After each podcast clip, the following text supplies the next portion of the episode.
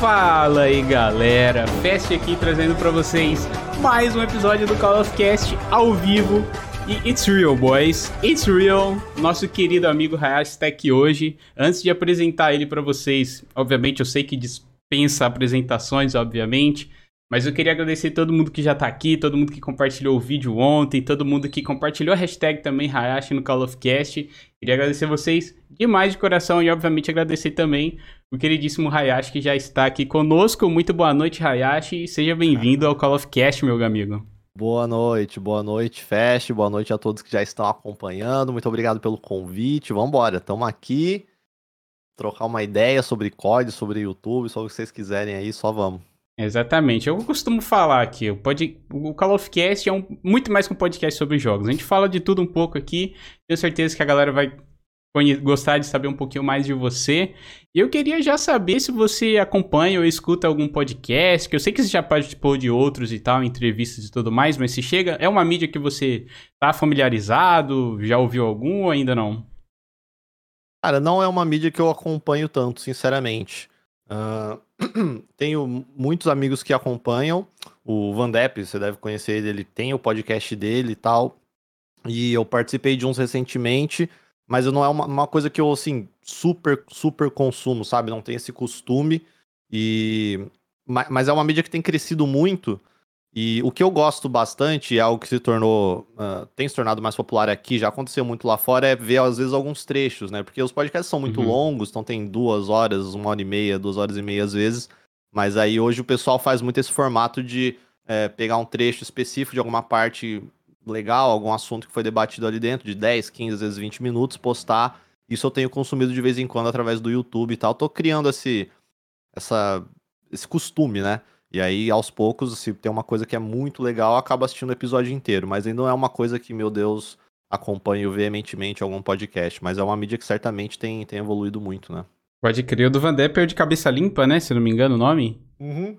Eu acompanhei, já ouvi uns episódios, é, é, é, bem legal. Inclusive, ele teve, tem um recentemente dele que ele tá falando sobre vida de streamer e tal. Achei bem da hora, me ajudou bastante, sim, até sim. porque eu que tô há um ano aí nessa caminhada, tentando viver da, da criação de conteúdo, foi, foi bem legal o papo. Ainda mais de, de cara como vocês, né? Que tem bastante experiência já no ramo e tudo mais. Mas eu entendo, o podcast, até quando eu criei esse projeto, inclusive hoje a gente tá realizando um sonho aqui, porque desde o primeiro dia eu postei o primeiro episódio do Call of Cast, falaram, não, Hayashi, não sei o que. Eu falei, calma, gente, calma. Aí a gente trouxe outras pessoas aqui, a gente já teve muito convidado legal. Então, é isso, gente. Mas então, como eu tava dizendo, o podcast é uma mídia que, principalmente a, a, galera mais jovem, né, tem um pouco de preguiça, porque não é uma mídia que você assiste, né, como um vídeo, como uma live. E a galera, hoje em dia, o molecada é muito visual, né? Eu comecei é. a, a, ouvir podcast, tipo, para otimizar o meu tempo, eu sempre trabalhei com edição, criação, essas coisas. Então, no meu trabalho, eu não conseguia assistir nada. Então, uns amigos me apresentaram o podcast, eu conseguia trabalhar enquanto eu ouvia podcast e conseguia ir pro trabalho, pra faculdade, enquanto eu ouvia podcast ao mesmo tempo. Conseguia andar na rua de boa. Então, assim, quando eu achei podcasts com assuntos que me agradavam e tudo mais, pô, eu falei, pô, que mídia sensacional. Mas agora que eu tô trabalhando de casa, eu confesso que eu tô consumindo bem menos, justamente porque por ah. duas horas e tal. Às vezes, quando eu tô fazendo thumbnail ou fazendo algum roteiro, uma coisa assim, sabe, de, de programa, aí eu acabo consumindo mais. Mas realmente é uma mídia que, que não é para todo mundo. Mas eu tenho certeza que se alguém der uma chancezinha e achar alguma coisa legal, tipo Call of Cast, modéstia à parte, vocês vão curtir.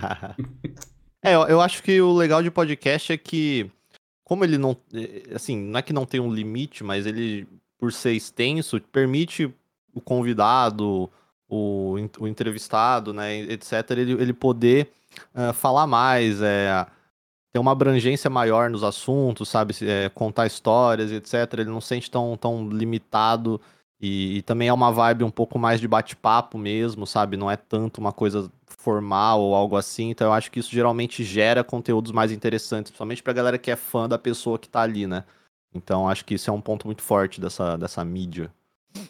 Com certeza, para quem gosta de falar, que é o meu caso, é uma mídia assim que eu me dei muito bem, porque eu gosto muito de, de bater um papo e trocar ideia com pessoas que curtem e compartilham dos mesmos gostos que a gente, né? Acho que é interessante, bem interessante, na real. Eu queria que você contasse pra gente, cara, um pouquinho da sua infância, como é que era a sua vida na escola, se você era um cara popular ou se você, tipo, já usou do seu canal pra, tipo, ser o famosinho da escola, vamos assim dizer, se... como é que você levava isso na sua adolescência lá na escola, mano? Cara, assim, é que o, YouTube começou para mim já na parte final, entre aspas, da minha adolescência, né? Então, tipo, se a gente for falar de infância, e a infância eu vou considerar o quê? Dos meus 7 aos meus 13, 14 anos, ainda eu não fazia YouTube, então eu era só uma criança normal, uh, sempre tive amigos, sempre fui bem de boa, uh, gostava bastante de praticar esportes, eu saía bem mais, não era tão caseiro, não era tão uh, nerd gamer ou algo assim, mas sempre tive uma ligação direta com, com jogos, né? E aí, ali em torno dos meus 14, 15, foi quando eu comecei de verdade a a fazer essas coisas, né? Tive meu blog, aí isso levou até o YouTube, foi criando uma bola de neve, as coisas foram acontecendo. E por mais que os meus amigos, somente os mais próximos, sabiam, uh, não era uma coisa que afetava tanto assim, sabe? Às vezes, ah, ficava fazendo uma brincadeira aqui ou ali, mas eles mesmos não acompanhavam, principalmente porque aquela era uma época em que o YouTube ainda não era muito forte. Hoje você vai falar com qualquer criança, qualquer adolescente dessa idade, entre 13 e 16, 17, todos eles acompanham o YouTube, todos eles assistem alguma coisa no YouTube, ou todos eles assistem alguém no, no na Twitch ou no Instagram. E, eles vão ter uh, provavelmente algum tipo de influenciador em qualquer uma dessas redes, no TikTok que seja, que eles conhecem, que eles acompanham e que eles seguem, sabe? Naquilo, naquela minha época, digamos assim, na minha adolescência, e pô, não faz tanto tempo assim, mas era bem diferente. Então, Uh, muitos sabiam, mas nem entendiam direito, não acompanhavam, e também eu não era tão grande, né? Uh, então não tinha uma coisa, um, números tão absurdos, nem, nem nada do tipo. Claro que aos poucos foi crescendo, mas eu também não fazia muita questão de, de ficar falando, sabe? De ficar. Eu, eu uhum. escondia bastante. Tiveram até é, alguns, alguns amigos e amigas que descobriram depois uh, e ficaram surpresos, porque eu justamente não ficava falando sobre isso. Uh, mas foi uma, uma adolescência barra infância que teve um, uma certa ligação, mas não tanto, talvez, quanto as pessoas imaginam com esse lado, sabe? Foi, foi bem de boa, uhum. assim, o processo, eu diria. Ah, entendi. É que assim, é que. Vai, na sua época de escola você tinha o quê? Já uns 30, 40 mil inscritos no YouTube, mais ou menos? Olha, é, é, assim, quando eu terminei a escola, eu tava ali com 17 anos, sim, aí eu já tinha, eu já tinha mais até, ó, talvez já tinha passado dos 100 mil, não tenho certeza. Não tenho certeza. E aí sim, é, tipo assim, se a gente for falar mais ali do segundo, terceiro colegial, é, segundo, terceiro ano do ensino médio, aí sim, já, já tinha números maiores e, e o pessoal já acompanhava melhor, e sim, já brincava mais, já, já é, zoava mais, assim, no bom sentido, mas ainda assim, não foi algo que, sei lá, era super. Tipo, eu, eu não senti que eu era mais popular entre os meus amigos por causa disso, tá ligado? Eu sempre uhum. fui, assim, um cara bem de boa, nunca tive treta com ninguém, as pessoas geralmente, em geral, gostavam de mim. E, eu, e os meus amigos foram os meus amigos ali. Não, não mudei minhas amizades ou coisa do tipo por causa disso, tá ligado? No máximo, tipo, tipo pessoas que eu conhecia, sabia quem era, elas sabiam quem eram, descobriram que eu também fazia e falavam. Isso era um assunto recorrente, digamos assim, mas não, não criou laços diferentes com ninguém nem nada do tipo. Ah, legal, importante, né? E assim, a gente sabe que Mart City não é uma cidade muito grande, né? Então, se você tem um canal com 100 mil inscritos, já é o quê? Três vezes a população, três, quatro, até cinco, não sei quantos mil habitantes tem hoje em é, dia. Por aí. E, e você tem, se eu tiver errado, me corrija, mas você tem 23 anos. Isso, 24 tá, na verdade. 24? Ok, eu tenho 25, agora, é. olha só. Parabéns atrasado, inclusive. Mas eu tenho na 25. Internet eu tenho, na internet eu tenho 18 para 19. ah, entendi. Tem uma diferença na conta. Exatamente. Deve ser. Não, mas realmente, é porque você falou uma parada que é real. É, nessa época, a galera, tipo, não era muito comum a gente ficar no YouTube, ainda mais em celular, né, cara? Eu imagino que a não é. escola é. hoje em dia deve ser um saco, os professores e tudo mais. Na minha época já era.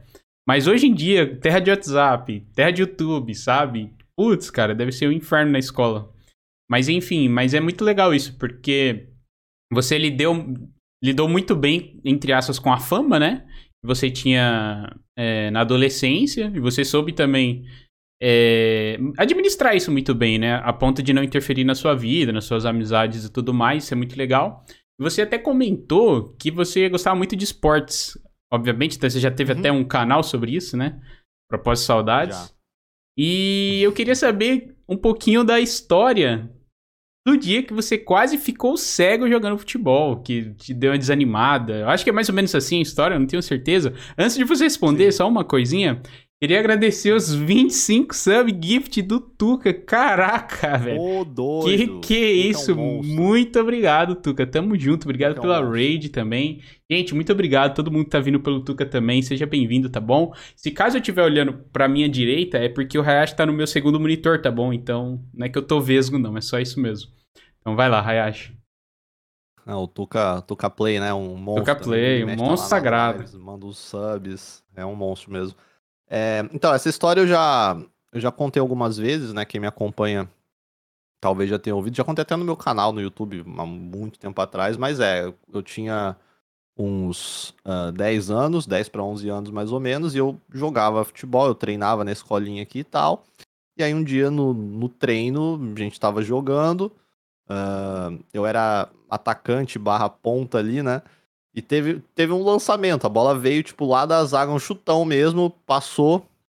E já tava quase entrando ali na área. Eu vim correndo em direção à bola. O goleiro veio correndo em direção à bola também. Chegou um pouquinho antes de mim e já chegou chutando, né? E era um goleiro mais velho, um pouco forte. E ele, mano, a bola bateu direto no meu olho. Na verdade, foi nesse olho aqui, né? O olho direito. Caraca. E eu caí ali, assim, na hora, óbvio, chorando já, né? Uma criança, foi uma puta porrada. E quando eu levantei, assim, quando eu abri o olho, já tava tudo preto, sabe? Tipo, eu já, eu já praticamente não tava enxergando nada desse olho. Eh, era cheio de, de como se fossem. Não nem necessariamente vultos, eram manchas pretas, sabe? Todas meio embaralhadas assim. Uh, e eu não enxergava direito. Nisso, uh, o treino ali ainda continuou mais um pouco, terminou. O, o professor ainda me levou, me deu uma carona até a casa uh, da minha avó, porque os meus pais ainda não tinham saído do trabalho. Quando eles saíram, eles foram lá. E aí, uh, por sorte, eu tenho uma tia que é oftalmologista. Então, uhum. na hora, meus pais ligaram para ela, ela falou: não, leva esse menino urgentemente pra, pra ver isso, porque não é normal e tal. Aí tivemos que ir em Presidente Prudente, que é uma cidade aqui do lado, porque em Martinópolis não, não tinha nenhum oftalmologista ali de plantão pronto para isso. Então a gente foi. E aí esperamos bastante ainda, né? Porque como não tinha marcado nada, ainda fiquei umas horas lá esperando, da, naquela situação, sem enxergar nada diretamente com esse olho. E mas já não tinha dor nem nada, né? Só que eu não, uhum. minha visão não voltava.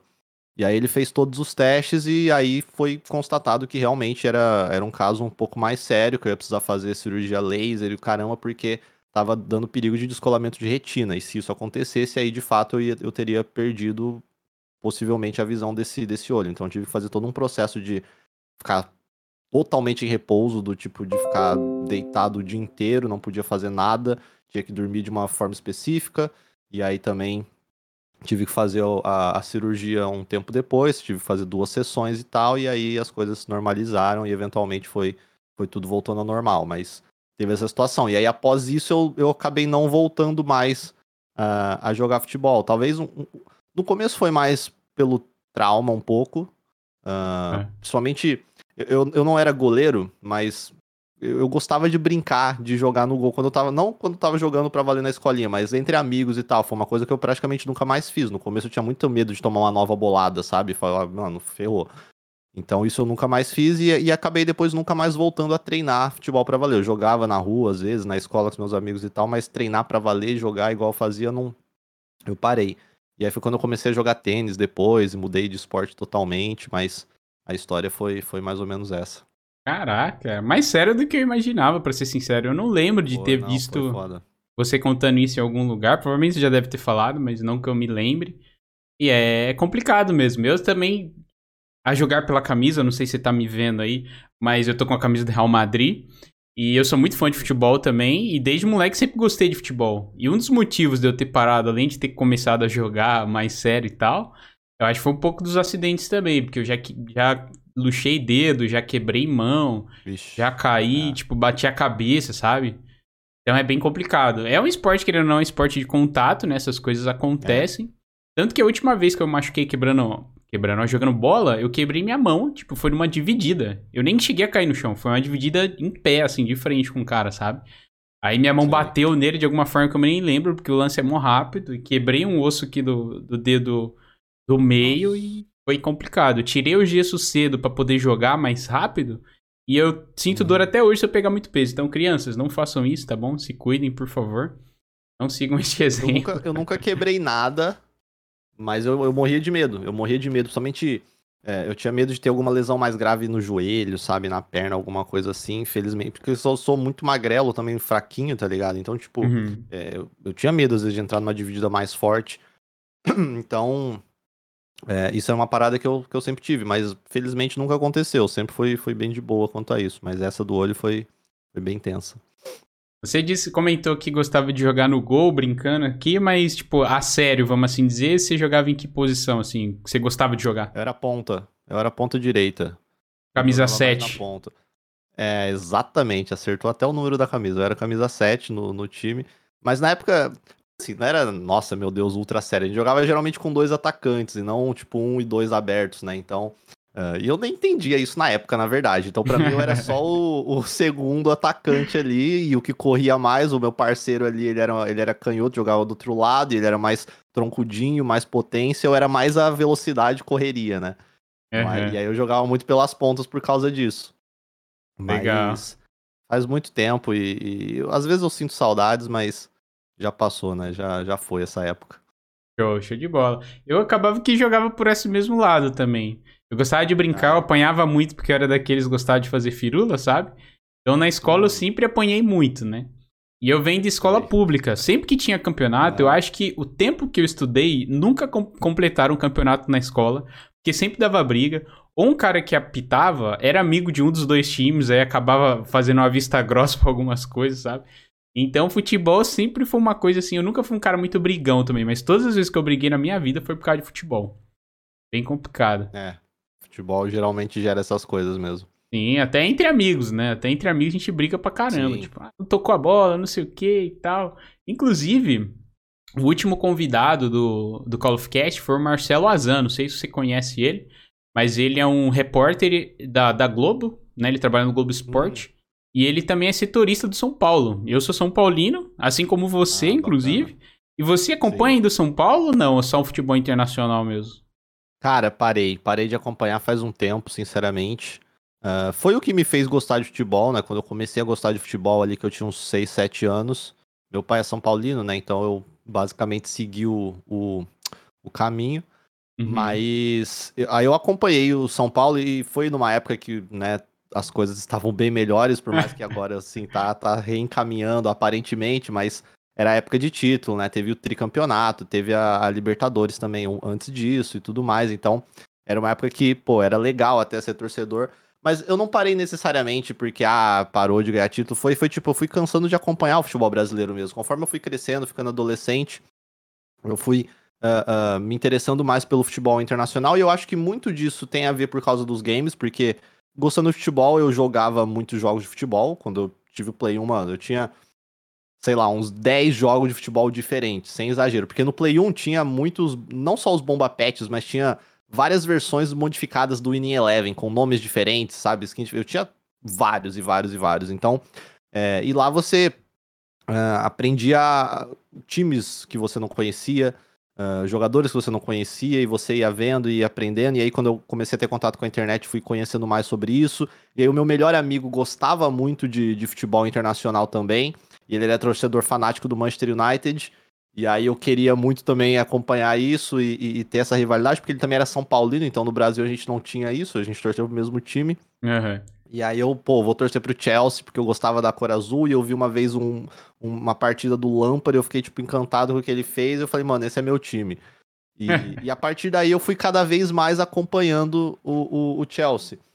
E menos o São Paulo, somente porque uh, o futebol brasileiro né, não tem a mesma qualidade, era uma Várzea maior, e aí, como eu falei também, o meu amigo, eu tinha essa rivalidade com ele, a gente conversava todos os dias, se zoava, então foi uma coisa meio natural e acabou culminando em hoje que eu acompanho bem mais o futebol internacional do que o futebol uh, nacional, mas no geral eu ainda gosto muito de futebol, sabe? Tipo, independentemente do que seja. Assistir uma partida eu ainda acho divertido.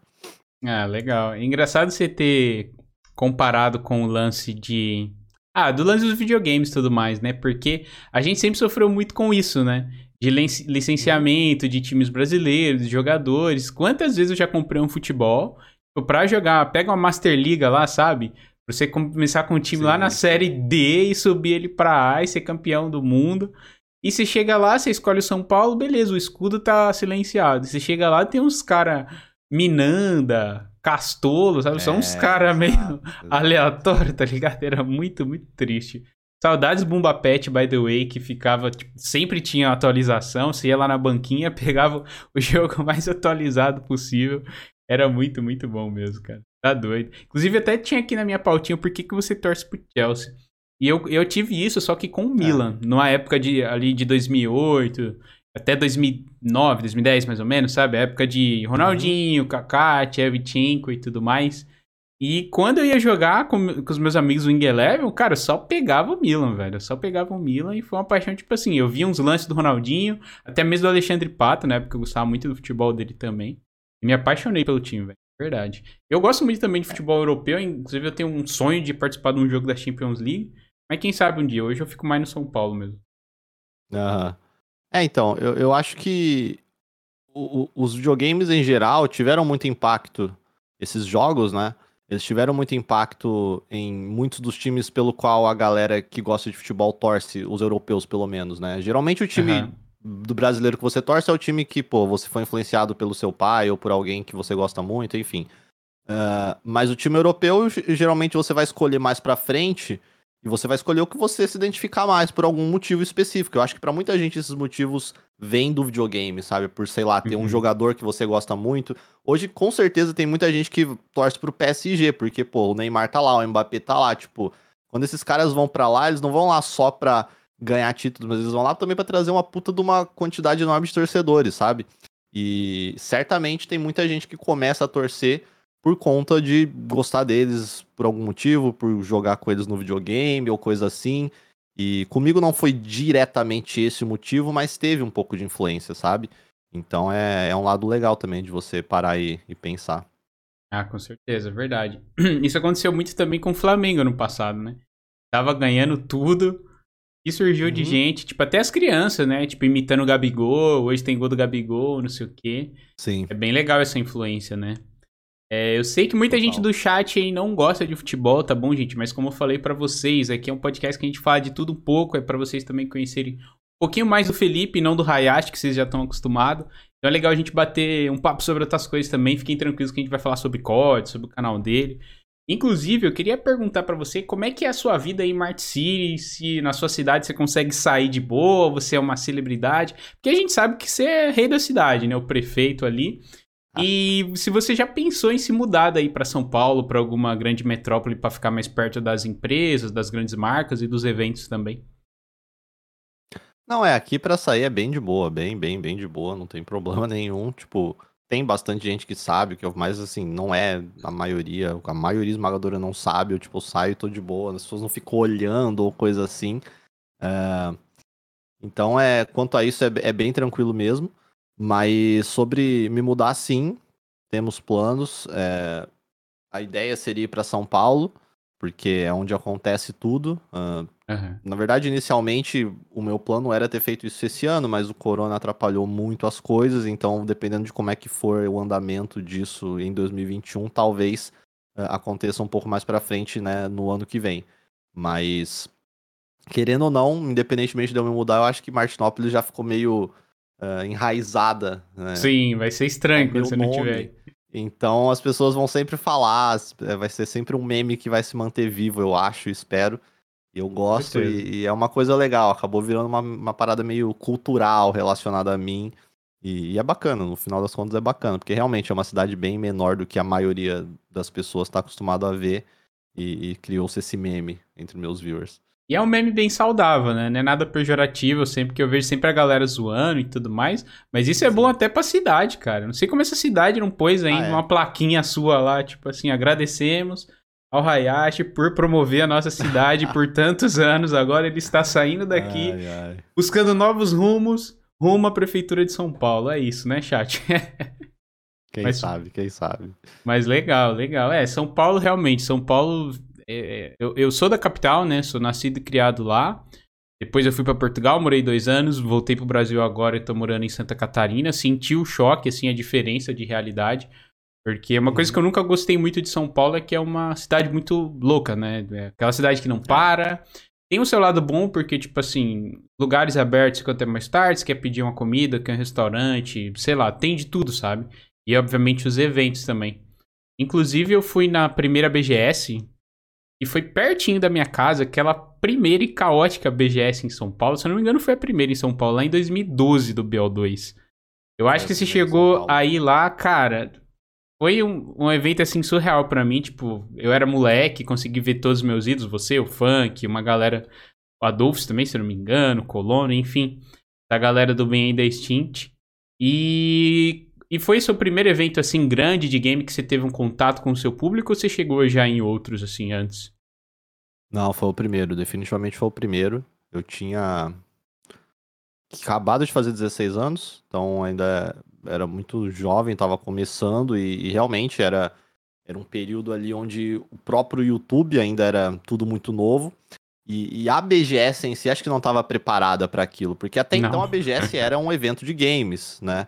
Uh, foi a primeira edição em São Paulo, mas já tinha tido acho que umas duas outras edições no Rio antes.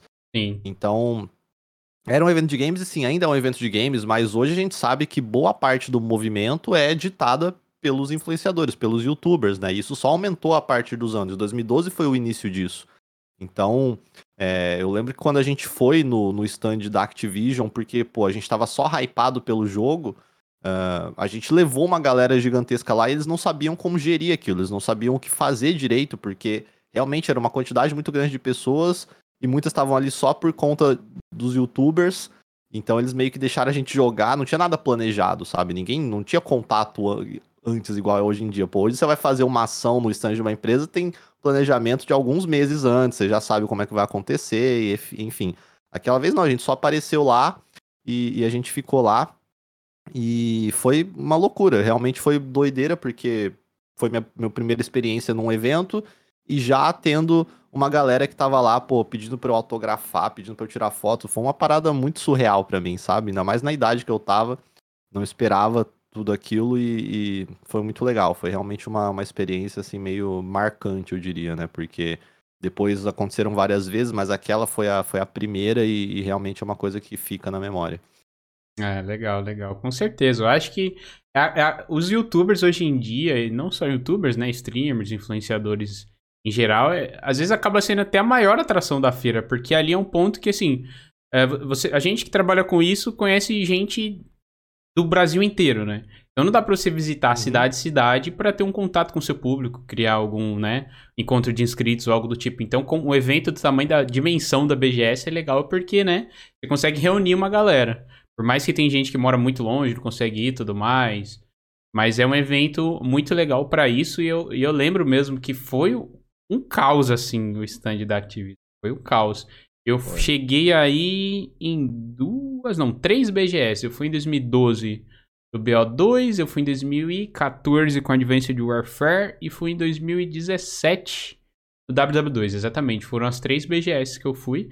Que pena que não tem esse ano devido à pandemia e tudo mais, tudo isso que a gente tá vivendo aí, mas vamos esperar é. que para ano que vem volte com tudo, porque com certeza é uma feira muito importante pra gente, né, cara? Não, demais, faz, faz toda a diferença. É, é legal e dá para conhecer muita gente e, no final das contas, é, para quem gosta de games, é bacana você tá lá, você poder ver os games antecipado e, e tudo mais.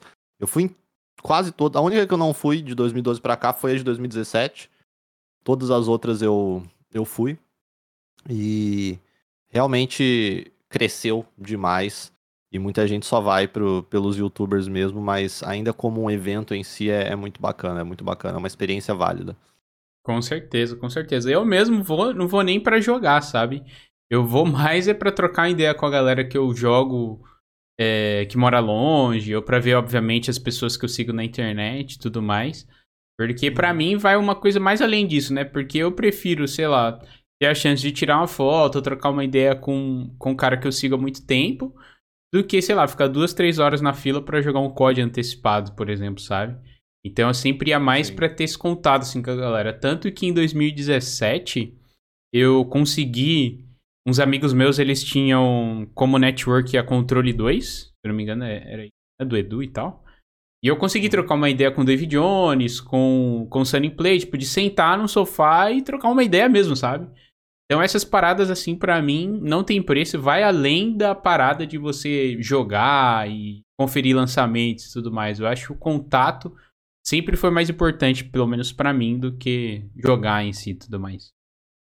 Não, com certeza. É bem válido.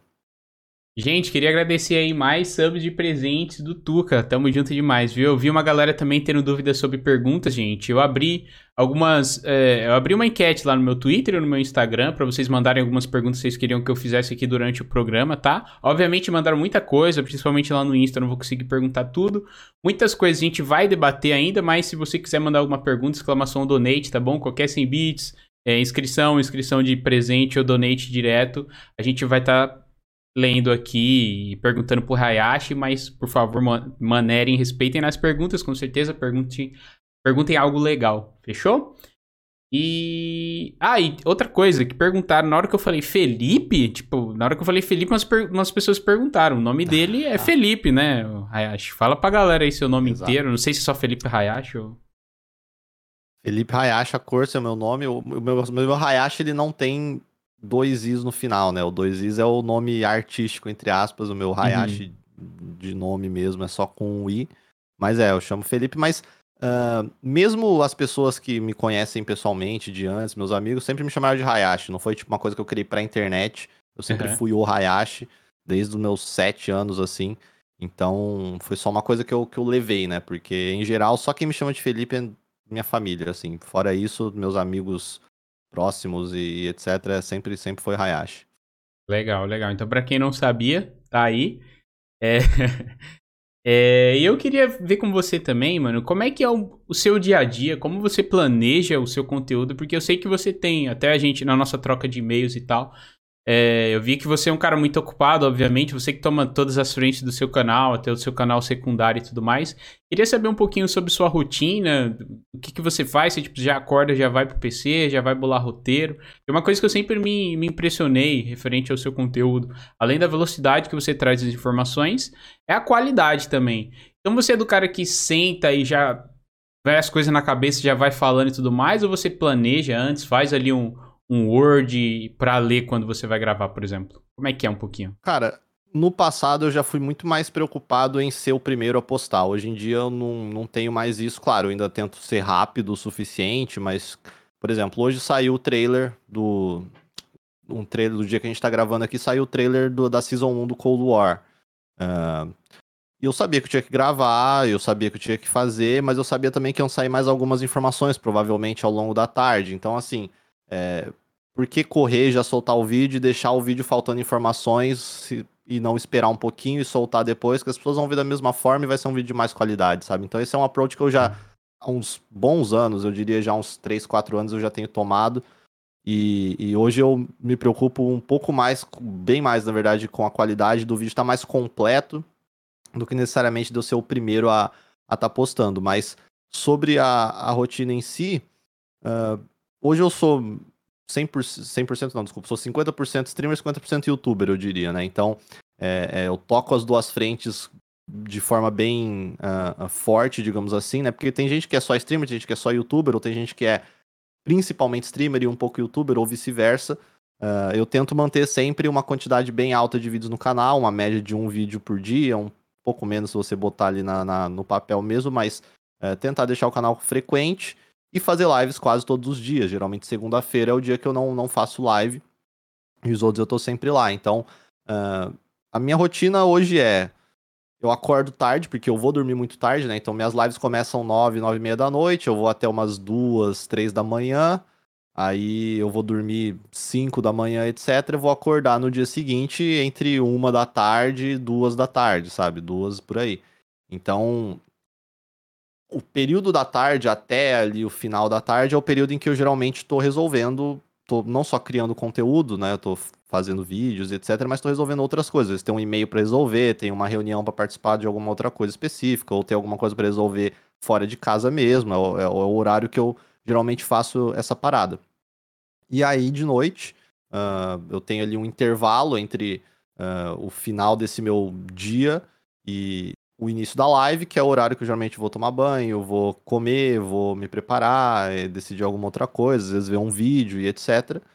E a rotina segue isso quase todos os dias, né? Tem uma variação aqui ou ali. As segundas geralmente é o dia que eu tenho mais tempo livre por não ter que fazer a live. A live acaba sendo muito pesada no meu dia a dia, muito. É, são seis horas ali, geralmente, cinco, seis horas do meu dia que eu tenho certeza que eu vou estar tá focado naquilo. Não tem como eu fazer outra coisa. Porque quando você está criando conteúdo para o YouTube, se eu estou fazendo um vídeo, estou escrevendo um roteiro, fazendo alguma coisa, eu posso parar, sei lá, ficar um tempo, deitar, ver o Instagram, ficar de boa, assistir um vídeo e voltar depois. Na live não tem muito isso. Na live é aquele período seguido e aquele tempo você vai estar tá ali e acabou, sacou?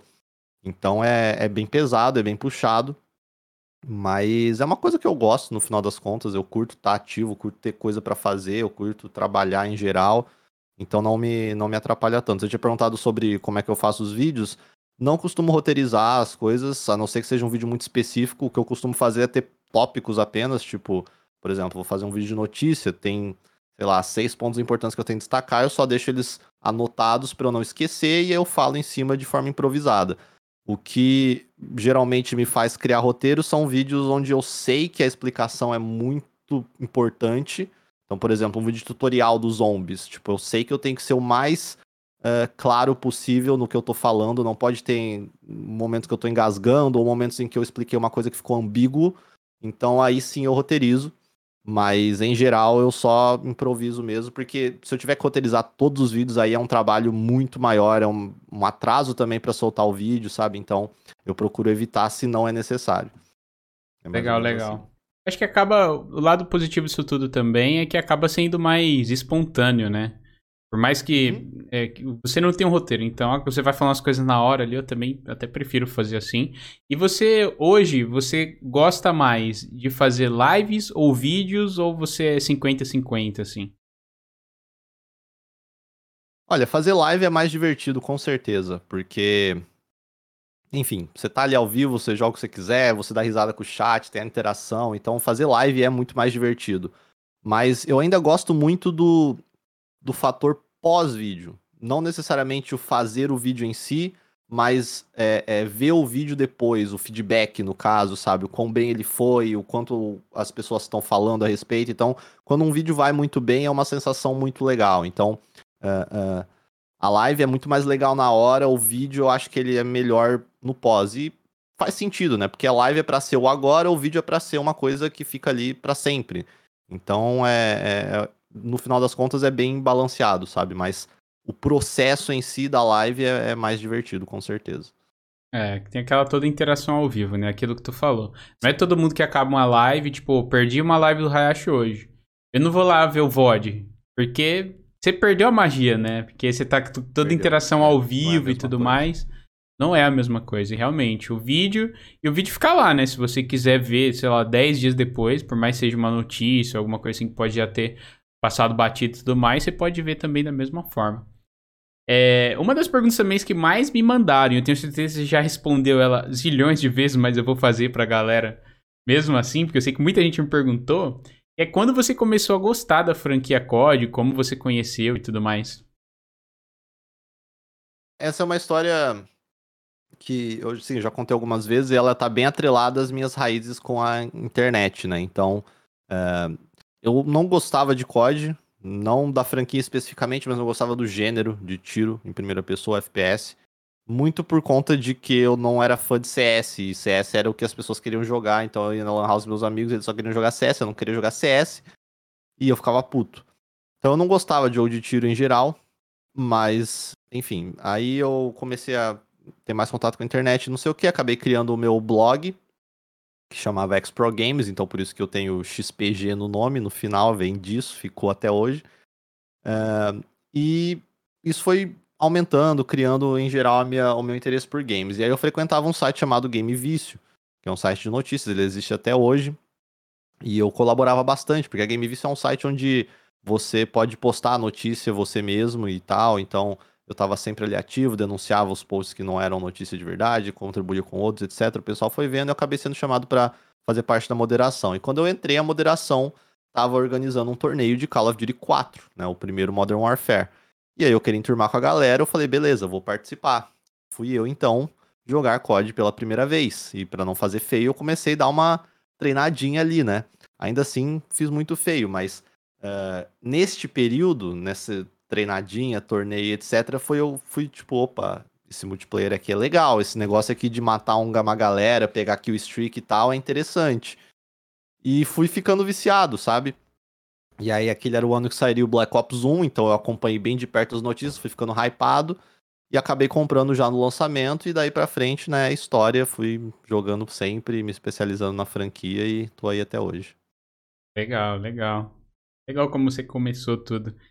E, e como é que foi no início da sua carreira, que você era adolescente, em relação à grana, assim? Porque juventude a gente não é muito. Sendo bem sincero, a gente não é muito inteligente, né? Mas você soube administrar muito bem isso? Ou você era daqueles cara baladeiro que saía curtindo com os amigos, gastava tudo a Deus dará? Ou você sempre foi mais tranquilo em relação a isso? Sempre foi mais tranquilo. É, eu comecei a ganhar dinheiro cedo, entre aspas, né? Por conta de Uh, quando, quando eu entrei na Machinima, que foi né, a primeira vez que eu ganhei dinheiro com o YouTube, era ali em 2012, então eu ainda estava na escola, tinha acabado de fazer 16 anos, e foi uma coisa muito doida. Primeiro porque eu não sabia que era possível, foi uma surpresa para mim. Mas, sim, eu, eu nunca fui de fazer loucuras, sempre administrei bem meu dinheiro, então eu gastava com coisas que eu gostava, melhorando meu setup e, e tudo mais, mas não não saía gastando, ostentando igual um doido. Até hoje sou assim, tipo, eu administro tudo muito bem. É, guardo, me reservo, tá ligado? Faço ali, me, me preparo bem para caso tenha algum problema. Então, uh, desde cedo é, eu sempre tive essa mentalidade. Eu acho que foi uma coisa meio natural minha, sabe? Não foi algo que eu conscientemente estava fazendo desde o começo. Foi tipo, eu sou assim e eu sou assim. Tem gente que é mais predisposta a sair gastando, etc. Acho que vai da personalidade da pessoa. E para mim foi sempre uma coisa mais reservada, tipo, beleza, ou bacana, tô ganhando aqui, mas não sei quanto eu vou ganhar daqui a um tempo, se isso vai durar para sempre, então vamos com calma. Mas sempre investindo em coisas que eu gostava, é, nunca deixei de, de gastar também é, em coisas que, pô, eu tava afim de gastar ou que me fariam felizes, etc., é, por conta disso. Então é uma maneira moderada, eu diria, de, de usar essa, essa grana.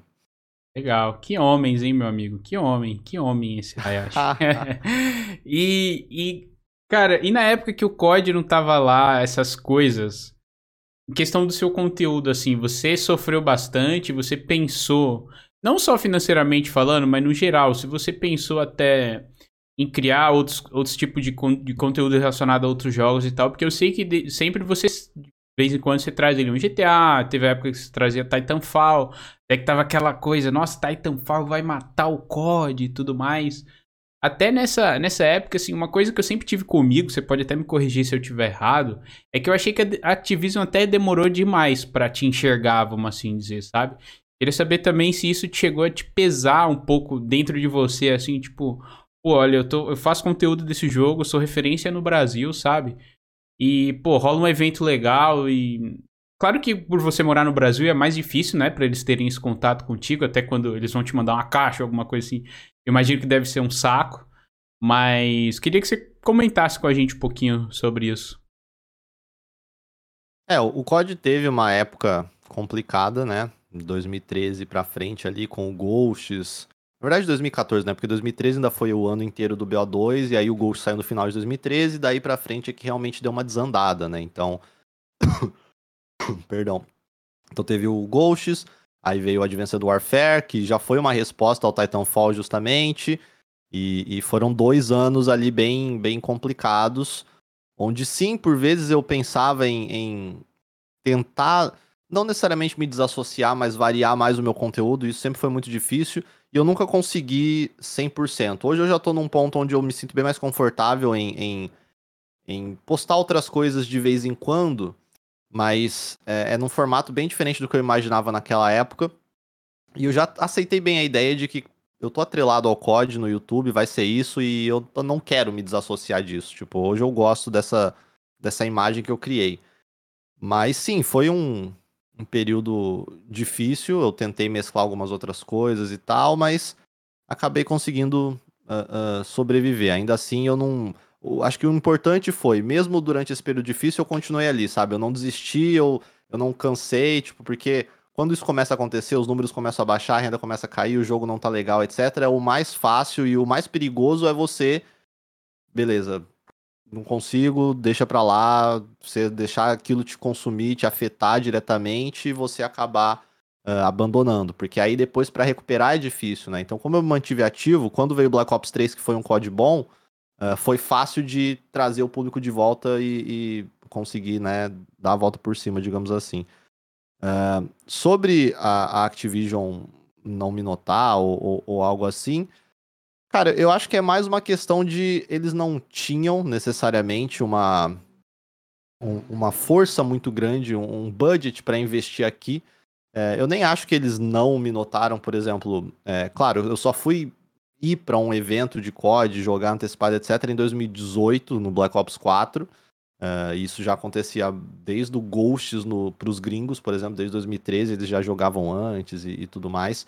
Mas nas BGS, quando tinha alguma coisa, eles me convidavam, sabe? Eu participei de ações com eles, torneios e, e etc. Então, é, é, era uma coisa bem menor, bem mais contida do que acontecia lá fora, mas não era necessariamente porque eles não queriam fazer aqui, mas era porque eles não podiam, né? Eu acho que uh, era muito mais uma questão de não vinha budget da Activision de fora para cá e eles não podiam ficar fazendo coisa, sabe? Então, uhum. o que a gente tá vendo agora, por exemplo, nesse ano, é, é a Activision mais ativa de todos os tempos no Brasil, mas é porque eles estão podendo fazer. Então, tem rolado torneios e, e, e essa.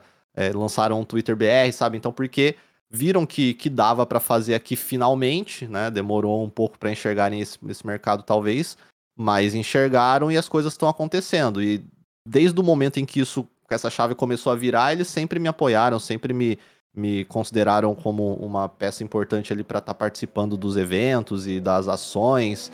Uh, e peço perdão pelas motos que passam aqui fazendo barulho. Tudo bem. mas. É, então eu não tenho do que reclamar, não. Sinceramente, não tenho. Acho que quando deu para acontecer, eles me colocaram na parada. Então eu sou bastante grato à forma como eles me trataram e me tratam até hoje. Então não, não tem nenhum tipo de, de mágoa ou resquício quanto a isso, não, com certeza. Legal, legal, muito importante. E a gente vê até. Assim, eu, eu sempre torci muito, né, por isso. Tanto que eu já até cheguei a mandar umas mensagens pra você no Twitter e tal. Eu tô hypado pro seu um milhão chegar logo também. Como eu falei, eu te acompanho aí 8, 9 anos. E a gente vê como pessoas de, de, que produzem jogos tipo da Epic, por exemplo, sabe? A gente vê o cuidado e a atenção que a Epic dá para os criadores, sabe? Sempre trazendo eventos, sempre Sim. promovendo nas redes sociais e tudo mais. E é muito bacana, né? Ver é, gente aqui do Brasil, como você, tendo esse. Tudo acontecendo, participando de tudo que a Activision tá, tá rolando, né? Mesmo. Da mesma forma que estão fazendo com os gringos, trazendo para cá também, né? Desculpa, sim, gente. Sim. E eu até queria que você contasse um pouquinho pra gente como é que foi essa experiência de ir lá conhecer o Neymar, jogar com ele, com a Lanzoca também. Você acredita que esse foi o dia, assim, um, ou um dos mais importantes da sua carreira? Ah, com certeza. Com certeza tá, tá lá em cima, assim. Uh, foi uma. Foi uma surpresa, assim. Quando eles falaram comigo a primeira vez, eu, tipo, que? Como assim? Tipo, eles vieram, ó, tem uma coisa e se prepara que essa é grande. E aí, quando falaram que era isso, eu, tipo, obviamente eu falei sim na hora, mas eu já fiquei nervoso, falei, como assim? E aí, quando eu descobri que ainda era pra ir lá e jogar na casa dele, foi, mano, what the fuck, né? Porque é, inicialmente eu achei, beleza, eles vão levar a gente para um lugar, né? Uh, porque primeiro eu descobri que seria em Paris, E aí depois eu descobri que seria na casa dele, porque eu acho que, eu não me lembro agora se inicialmente a ideia era fazer em um lugar separado e aí acabaram tendo que fazer na casa dele ou vice-versa, mas enfim. Uh, o que acontece foi, é, eu achava inicialmente que eles iam levar a gente para um lugar preparado, sei lá, com os computadores e a gente ia jogar lá, mas depois que eu descobri que não, a gente vai lá na casa do Neymar e ainda tinha o Marquinhos e o Thiago Silva que iam participar da ação também, e o Alan, que, pô, eu não conhecia diretamente ainda, e é um cara que eu uhum. admiro pra caralho, então foi super legal também conhecer ele pessoalmente. Então, foi uma foi uma puta oportunidade. E é por isso que, como eu falei, eu não tenho por que reclamar, sabe? Porque uh, se você for ver, eles podiam ter chamado muitas outras pessoas. E beleza, é óbvio, era uma, uma ação de COD. Uhum. Então, pô, eles chamaram, me chamaram por causa do COD, chamaram o Alan porque, pô, o maior streamer do Brasil Uh, mas eles podiam ter chamado outra pessoa no lugar e me chamaram, me deram essa oportunidade, foi super legal.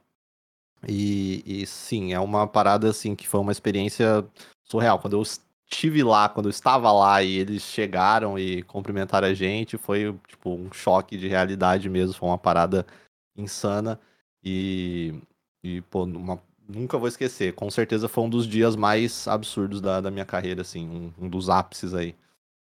Legal, é realmente não é, não é para qualquer um.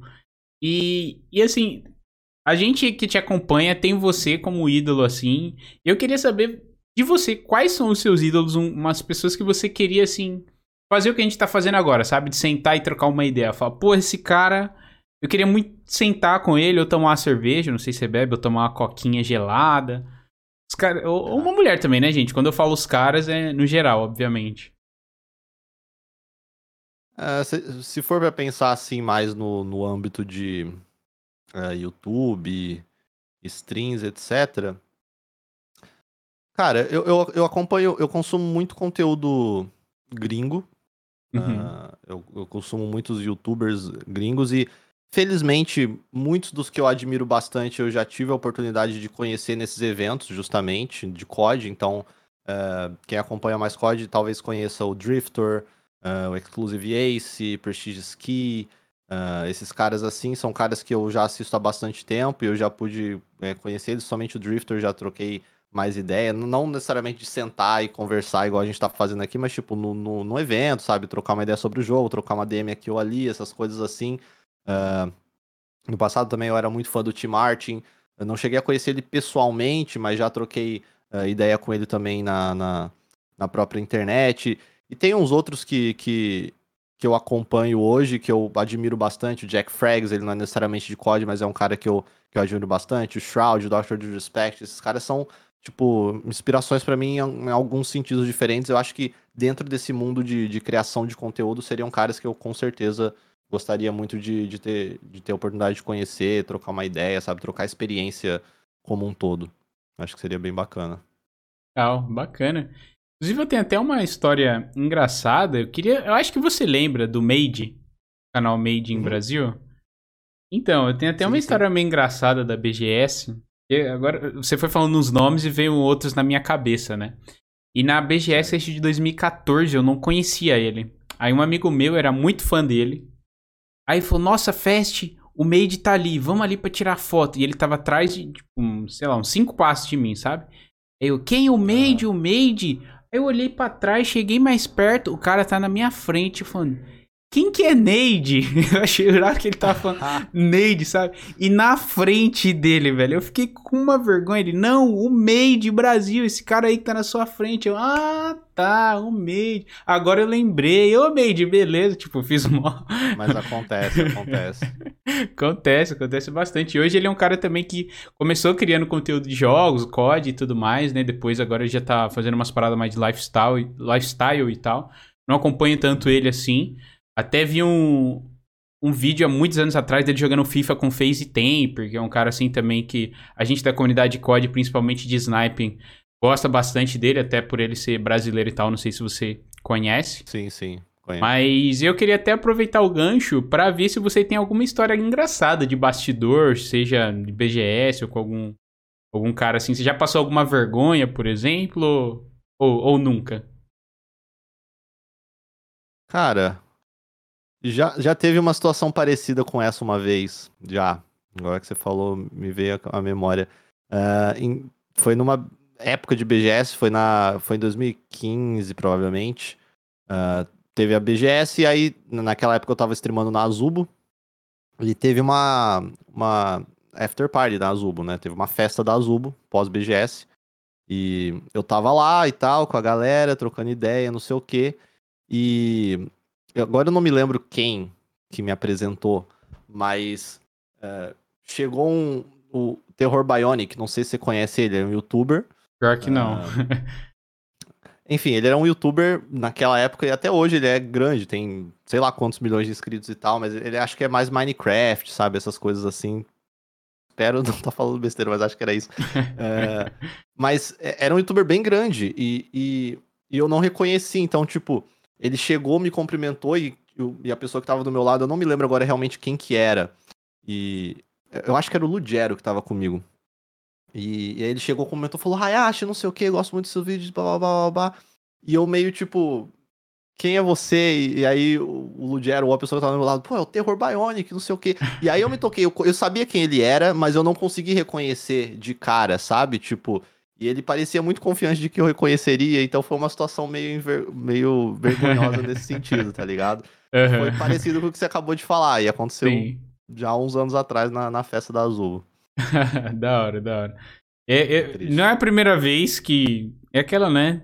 Triste, porém engraçado. Não foi a primeira vez que eu fiz isso. Eu estou vendo a galera aqui em Exa, tipo, como assim ele não conhece do Minecraft e tal? Gente, eu fiz uma live há duas semanas atrás da minha primeira vez jogando Minecraft. Eu nunca fui cara do Minecraft. Eu já expliquei isso pra vocês. Não sei porque é, vocês se impressionam com essa coisa até hoje. Só que desde quando eu comecei a fazer live, eles me enchem o saco. Fez, você tem que jogar Minecraft, você tem que fazer Minecraft.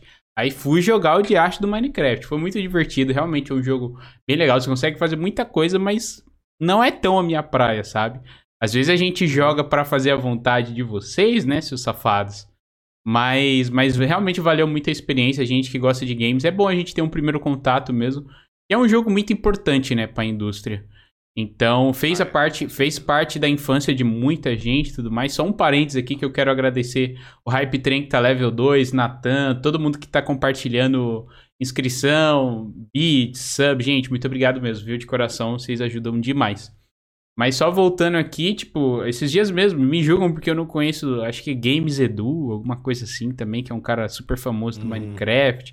E a galera fica, meu Deus, é um absurdo, esse cara não conhece isso e tal. Aí eu pergunto, você já viu Breaking Bad, molecada? Aí, nunca vi isso aí, não, não sei o quê. Então, assim, né? São os dois lados da moeda aí.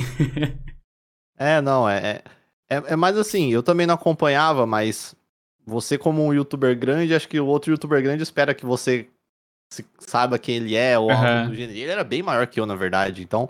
Uh, foi, foi uma situação assim, mas como você falou até do Minecraft, ele não é só um jogo importante para a indústria, mas é um jogo muito importante para o YouTube, né? Sim. Eu acho que uh, pra gente aqui, pro YouTube em geral, é, é, um jogo crucial. Foi o primeiro grande jogo que bombou, foi o que veio ali depois do COD, que era o grande no, na época, e aí depois veio a explosão do Minecraft, que tá aí até hoje, na verdade, né? Sim. Uh, o COD não conseguiu manter tantos criadores quanto o Minecraft conseguiu e fazer tantas pessoas crescerem como o Minecraft conseguiu, então é um jogo que tem que ser respeitado. Com certeza. Acho que não é nenhum absurdo a gente atrelar o conteúdo de Minecraft a crianças, né? Por mais que muita gente mais velha faça uhum. e tal. Por exemplo, eu tenho um irmão que tem 9 anos. Um dia eu tava visitando meu pai na cidade dele. Cara, meu irmão pegou e começou a ver um canal que faz filme dentro do Minecraft. Não tem diálogo, não tem nada. É só os bonecos se mexendo, os, os barulhinhos de fundo, eu falo, mas Cauê, o que, que é isso que você tá vendo? É, é um filme aqui de Minecraft. Caraca, como, como assim, sabe? Mas é, é o que falam, cara. A gente sabe que as crianças são os melhores públicos, assim, né? A criançada consome muito conteúdo, eles conseguem até também. Obviamente que eles não têm o poder de, sei lá, dar dinheiro pro youtuber, se inscrever e tal, mas eles pedem pros pais, a gente vê também o Free Fire, que é um. Por mais que a galera zoe e tudo mais, a gente sabe que é um jogo muito importante devido à sua inclusão social, né? Porque roda em qualquer celular e tudo mais. É muito mais fácil a acessibilidade. Então, criança, cara, é. É fogo, é o melhor público que tem justamente por causa disso. A molecada põe. Hoje, uma criança de 3 anos de idade dá um tablet na mão dela e, e ela consegue pôr no YouTube. Isso eu acho um absurdo até hoje. Eu comia terra até meus 10 anos de idade, sabe? Eu fui ter um celular com 14, 15 anos. Então é, é, é muito louco, né? É, pensar é nisso. É engraçado, porque você é quase da minha idade e, e é realmente muito diferente hoje uma criança de 5, 6 anos para uma criança de 5, 6 anos da nossa época, que, que pô, não é uma época tão, tão tardia assim. Você, muitas pessoas vão olhar pra gente e falar, pô, vocês são novos pra caralho e, é. e não sei o quê. Mas já tem uma diferença grande da nossa geração pra geração que tá vindo agora, sabe? É... Eu sei porque eu tenho sobrinha, sabe? Tipo, sobrinho, minha sobrinha começou a mexer com celular, tablet, essas coisas com três anos também, sabe? Já sabia fazer tudo, já assistia vídeo no YouTube e, e usava aquilo, então é, é uma, uma diferença grande. Realmente a gente está numa era de tecnologia muito avançada já. Sim, a gente até tem um papo cabeça, vira e mexe, tem um papo muito sobre isso com meu querido amigo Josuka, que está aí no chat também, um grande apoiador do canal e irmão aí. E, cara, a gente evoluiu bastante, assim, de 100 anos para cá, sabe? A tecnologia em geral. Eu acho que a gente nasceu numa época. Vai, vai parecer muito papo de velho, viu, gente? Eu sei que tem muita adolescente aí no chat, mas isso aqui vai ser muito papo de velho. Mas a gente conseguiu acompanhar assim a evolução das coisas. Eu acho que a gente até nasceu numa época boa, que a gente conseguiu pegar as brincadeiras de rua, conseguiu pegar o início da internet, dos computadores domésticos, sabe? E a ascensão da internet como um todo, YouTube, Google, Wikipedia, porque na minha época de escola, para fazer trabalhos e tudo mais, puf, era Wikipedia na veia, sabe? Eu já não ia mais em biblioteca uhum. para consultar livros e tal. Então, assim, se a gente pega, sei lá, 50 anos atrás, cara, a gente não tinha nem, nem metade das coisas que a gente tinha hoje, sabe? Então, eu acho que é muito legal, por mais que eu inveje algumas coisas que minha mãe passou, por exemplo, o que amigos meus dos anos 80 passou, tipo, de ver, sei lá, filmes como De Volta pro Futuro no lançamento, sabe, no cinema, umas coisas assim. Tem muita coisa antiga que eu acho legal, mas eu acho que a nossa geração é, é muito legal por causa disso, né? Pra gente ter pegado muitas coisas assim. Não, concordo, concordo totalmente. Acho que a galera que nasceu ali entre 93 e 2002, por aí, eu acho que pegou uma época realmente de transição e conseguiu experienciar um pouco de cada coisa e realmente foi um período bem bacana. Eu já tinha pensado sobre isso também, faz total sentido. Sim, sim. Até não gosto de pensar não, que às vezes eu fico entrando numa pira maluca. Mas enfim, seguindo em frente, voltando um pouquinho pro, pro seu trampo e tudo mais, uma das grandes dificuldades que eu tô é, enfrentando nessa caminhada de ser produtor de conteúdo, além, claro, de criar uma comunidade e tudo mais, né? É, é sobre administrar tempo. Por exemplo, é, tempo com família e tempo que você precisa passar no computador, criando conteúdo, pensando em conteúdo, fazendo live, como você falou um, tempo atrás. Você fazer live é uma coisa que demanda muito tempo. Eu queria saber de você até uma dica, se você puder me dar, no sentido disso, como é que foi sua família no início, é, em questão de pegavam muito no seu pé, de você ficar muito no quarto, você deixa de passar um tempo com a sua família, você acha que seu emprego te atrapalha nesse sentido de você passar mais tempo com sua família, ou você é mais do cara que fica em casa com seu pai, no, ou com suas sobrinhas, seus tios, enfim?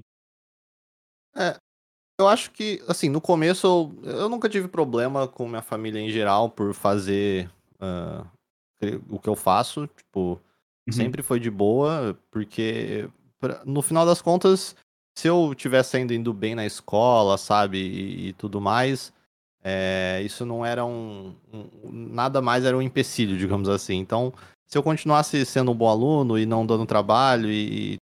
Beleza, eu podia fazer as coisas que eu tava fazendo e, e tava de boa, sabe? E, e eu tive essa transição de ser um cara que é, saía mais e praticava mais esportes, etc., para um cara que começou a ficar mais em casa e ficar mexendo no computador, sabe? Então foi uma coisa que Uh, meus pais mesmos foram percebendo e, e foi super tranquilo, né? Uh, gerenciar o tempo é difícil realmente, é uma coisa que eu mesmo, às vezes, até hoje, tenho, tenho problemas. Uh, minha rotina já está muito bem definida e por morar em cidade pequena, eu acho que tudo é muito mais fácil com relação a isso, sabe? Então, se, se eu precisar ou se, eu, se vai ter alguma coisa de família que vai rolar, é muito fácil eu ir e voltar para minha casa, tipo, é assim, entendeu? Uhum. Então, é, para quem mora numa cidade grande, é, já é bem mais difícil, de repente, ou para quem mora em cidades diferentes, a minha família, boa parte é daqui, uh, então, para mim é muito mais fácil ter esse, esse gerenciamento porque é, é, tudo muito rápido, sabe? Mas é, é uma coisa que você tem que ficar esperto, você tem que se atentar. E aí eu acho que não é nem só pro que a gente faz, é qualquer trabalho, né? É, uhum. a, a, diferença, e talvez o que incremente um pouco o problema pro nosso lado, é o fato de que esse trabalho que a gente tem, ele deixa a gente flexibilizar nossos horários como a gente quer. Então, eu acabei de falar agora há pouco para você sobre meus horários. Meus horários não são normais de uma pessoa que tem um trabalho tradicional, né? Uh, de manhã as pessoas já estão acordando e trabalhando, e eu tô indo dormir às vezes. Então, é, é, é uma vantagem, por um lado. Eu gosto de poder ser o meu próprio chefe, ter meus próprios horários, mas sim, dependendo de como você administra isso e dependendo dos compromissos que você tem ou das relações que você tem, isso pode se tornar um problema, mas para mim, em geral, é, é de boa. Hoje, pelo menos. Legal, legal. E até uma pergunta meio pessoal, mas se não quiser responder, tudo bem. Mas você tem um relacionamento hoje, não? Você é um cara sozinho? Não, hoje não. Hoje não. Hoje eu tô solteirão, tô na pista, eu diria. Ô, louco, que isso, hein, meus amigos? Olha aí. Tô de boa. Tem uma pessoa no meu chat aqui, que eu não vou falar o nome dela para preservar identidades, que é apaixonada por você. Então, ó, o chat já foi a loucura aqui. meu Deus do céu. Mas obrigado aí pelo toque. Realmente, eu acho que esse, essa questão de tempo vai parecer clichê, mas tempo é o maior investimento que tem, né? Porque a gente investe e não tem ele de volta. O dinheiro a gente pode investir, perder ou conquistar ele de novo, conquistar ele em dobro e tudo mais. É... Mas realmente é, é, muito difícil você conciliar. Acho que se fosse um emprego convencional, da mesma forma. Tanto que antes de trabalhar com isso, como eu falei, eu sou formado em design, né? E edição de vídeo também.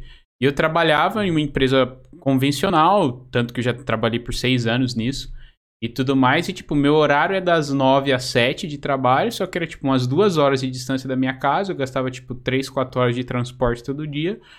Plus as horas, as 50 horas semanais que eu tinha que cumprir, sabe? Então, assim, a minha vida era basicamente chegar em casa, comer, tomar banho, dormir, acordar de novo pro outro dia e trabalhar.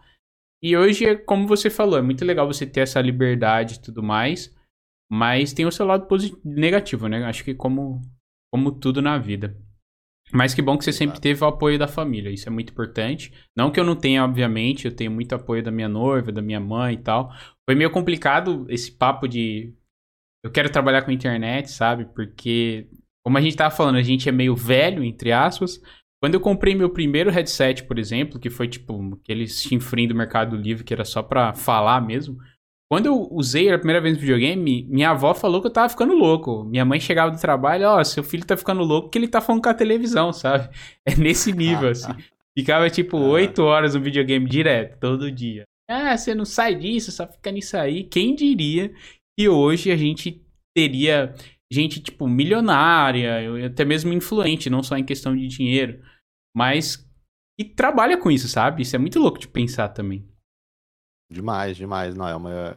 É, Criou-se um novo trabalho, entre aspas, né? O ser influenciador hoje é, é realmente um trabalho, independentemente da mídia que você faça, se é vídeo, se é live, ou a plataforma que você esteja, se é YouTube, se é TikTok, se é Instagram, se é, é Twitch.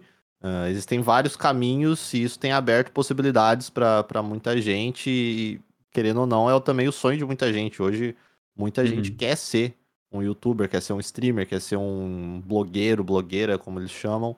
Então é, é realmente uma parada super nova e que a gente, a nossa geração, viu nascer, né? Sim.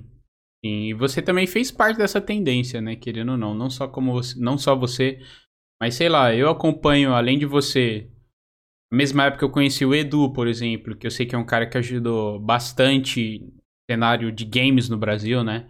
Tanto que, se me corrija se estiver errado, mas ele que te colocou na Machinima na época. Sim, uh, sim.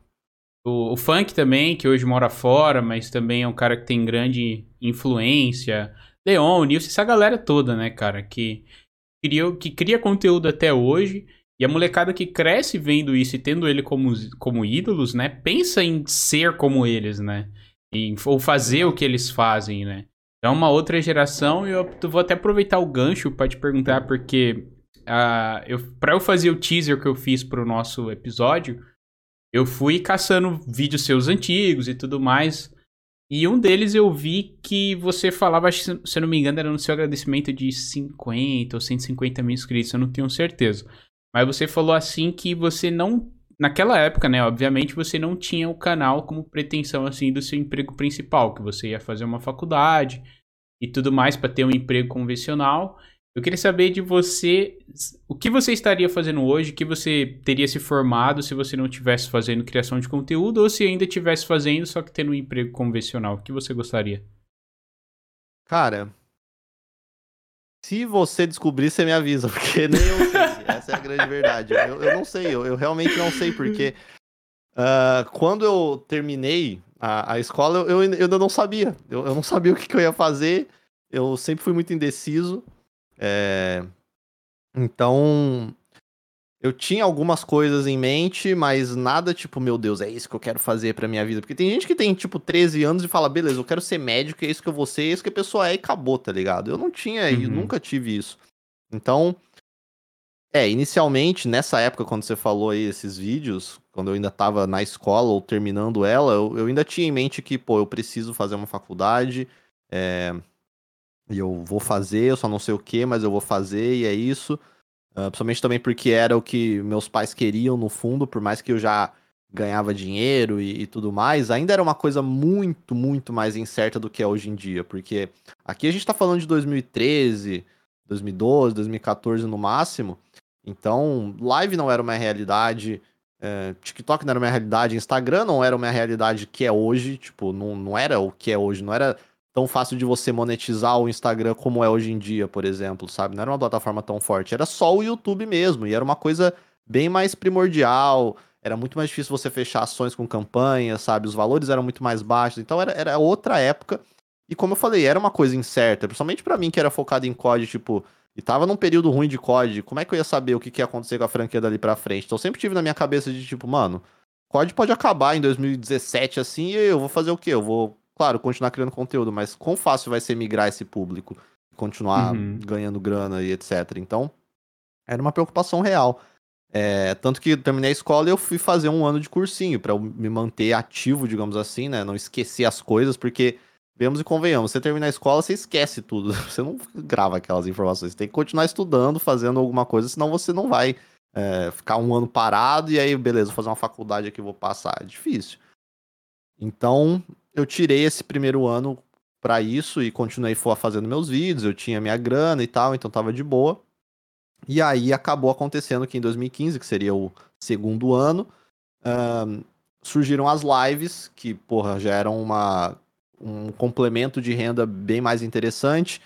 E também já estava entrando no ano do Black Ops 3, que era um código que prometia bastante e tal, e eu ainda não tinha 100% me decidido. Eu fui vendo cada vez mais aos poucos que era possível uh, manter aquilo como o meu trabalho principal e que talvez eu não precisasse realmente de uma faculdade para ser bem sucedido ou para, enfim, conseguir um emprego no futuro em alguma área, porque uh, o meu YouTube mesmo e, e, todas as coisas, todas as experiências que eu já tive em vários aspectos por estar tá fazendo o que eu estou fazendo, já servem, em muitos casos, como um, um, um, ponto de referência, sabe?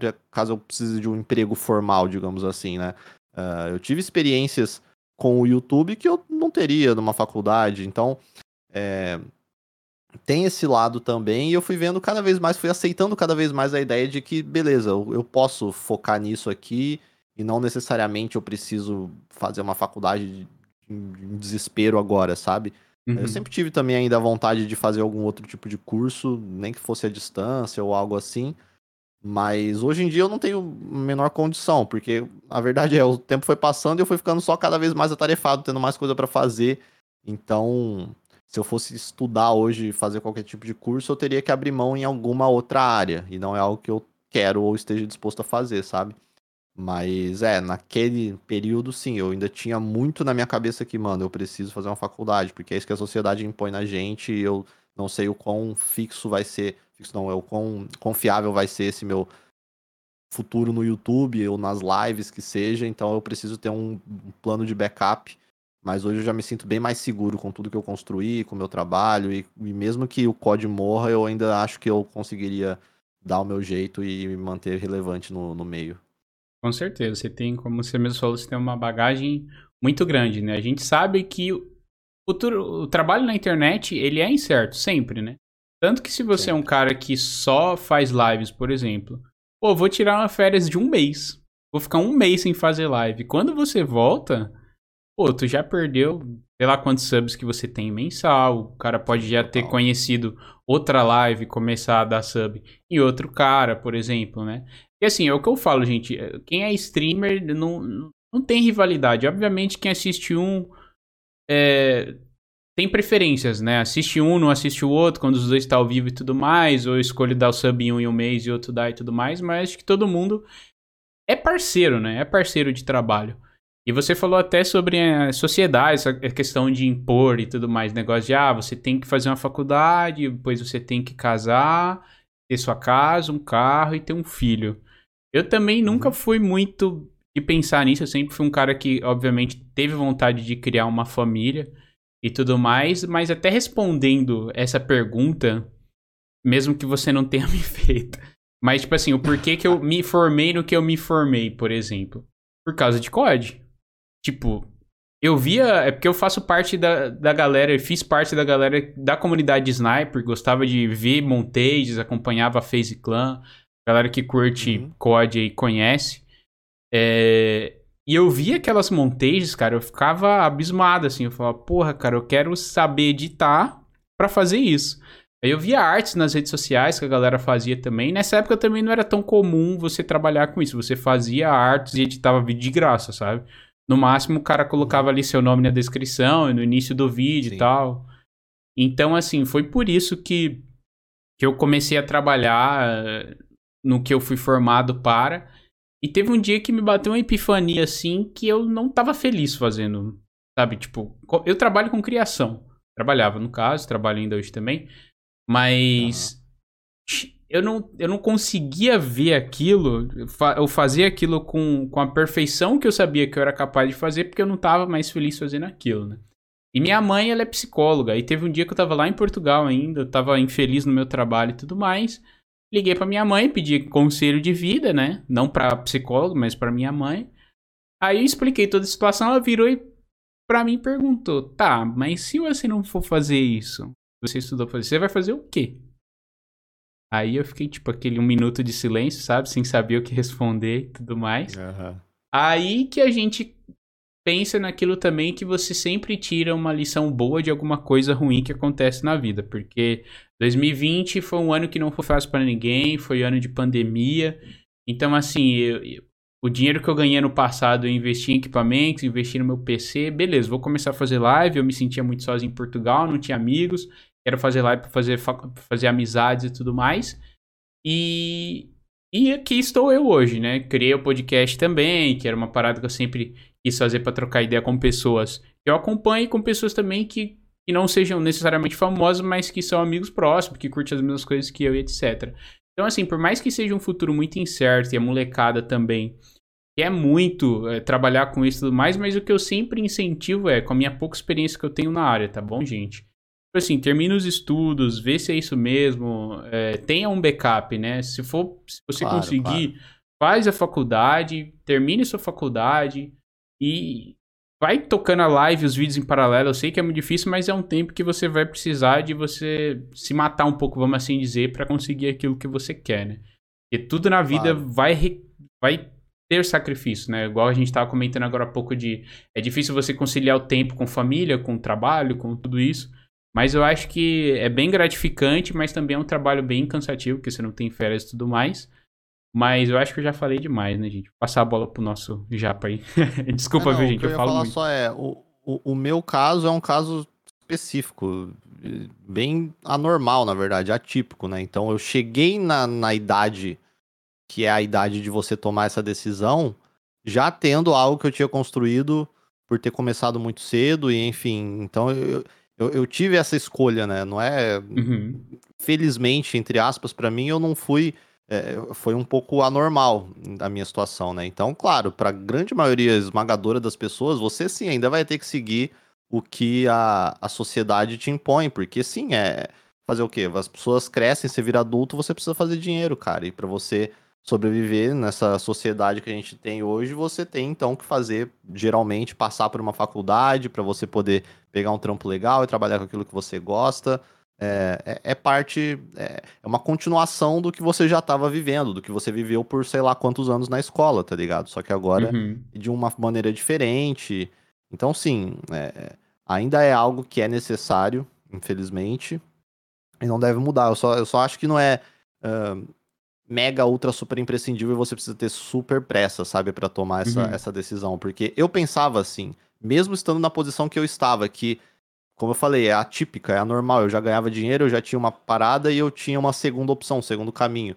E ainda assim eu me sentia pressionado a, meu Deus, eu não posso demorar mais do que esse um ano de cursinho, ou um ano e meio, dois anos, para tomar minha decisão se não tô ficando para trás. E não é bem assim, sabe? Uh, e, sim, cada realidade é uma realidade, né? Uhum. Cada um tem que analisar as suas próprias coisas, mas tenta pensar, conversar com pessoas que você conhece, com pessoas que já passaram pelo mesmo, pegar conselhos, porque realmente isso ajuda. Eu tive sempre amigos falando as coisas parecidas para mim, familiares e tal, então uh, isso me ajudou a, a, clarear melhor a ideia, as ideias e, e, tomar a decisão que no final das contas eu acho que eu tomei de maneira correta, sabe? Então, uh, isso é muito importante. Com certeza, é, realmente. Eu acho que até trocando uma, você até falou de ah, conversar com outras pessoas e tal, até uma coisa que eu faço e já fiz para tentar melhorar esse meu lado e também é, dar um empurrão nas incertezas que a gente tem, né? Assim, hoje eu moro só eu e minha noiva, por exemplo. Hoje eu só faço lives, é o meu trabalho mesmo que eu quero focar nisso. É, mas realmente, vira o mês, tem as contas para pagar e tudo mais. Aí você vê mesmo até onde você pode ir só naquilo e, e o que você vai abrir mão também para ter e alcançar o seu sonho, né? Tanto que trocando uma ideia com o Derek no início desse ano, e pra galera que curte Fortnite, ele faz conteúdo de Fortnite e ele já foi do COD também. E até na, na, ideia que eu troquei com ele aqui no Call of Cast, até inclusive, ele falou: ah, o meu medo é de as pessoas simplesmente pararem de me assistir, sabe? Ou Fortnite morrer e tal. E, às vezes, independentemente do patamar que você tá, sempre vai ter essa incerteza, né? Que é o, que é o lance da, da profissão. É, esse é o ponto mais difícil que te deixa sempre com uma pulga atrás da orelha. E é uma coisa que eu tenho batalhado ao longo dos anos para me sentir mais seguro a respeito. E hoje eu já tô num ponto, e acho que as lives me ajudaram muito com isso, de sim, eu me sinto mais seguro, sabe? Mesmo se o COD morrer hoje, eu acho que eu conseguiria me manter uh, bem. E foi uma coisa que eu foquei em fazer. Quando porque o YouTube eu comecei muito novo e eu falei, beleza, vamos focar em COD e acabei ficando preso a isso e é difícil de me desassociar. Então, quando eu comecei a fazer as lives para valer, eu sabia que eu não queria que isso se tornasse também uma realidade, né? Então, desde o começo eu sempre falei, cara, eu vou ser um streamer de variedades, eu não vou jogar só COD, sabe? Então, tipo, hoje eu me considero um streamer de variedades, eu acho que eu posso jogar uh, o que eu tiver com vontade de jogar e eu vou ter um público legal me assistindo e eu tenho confiança que eu consigo fazer um conteúdo legal em cima daquilo.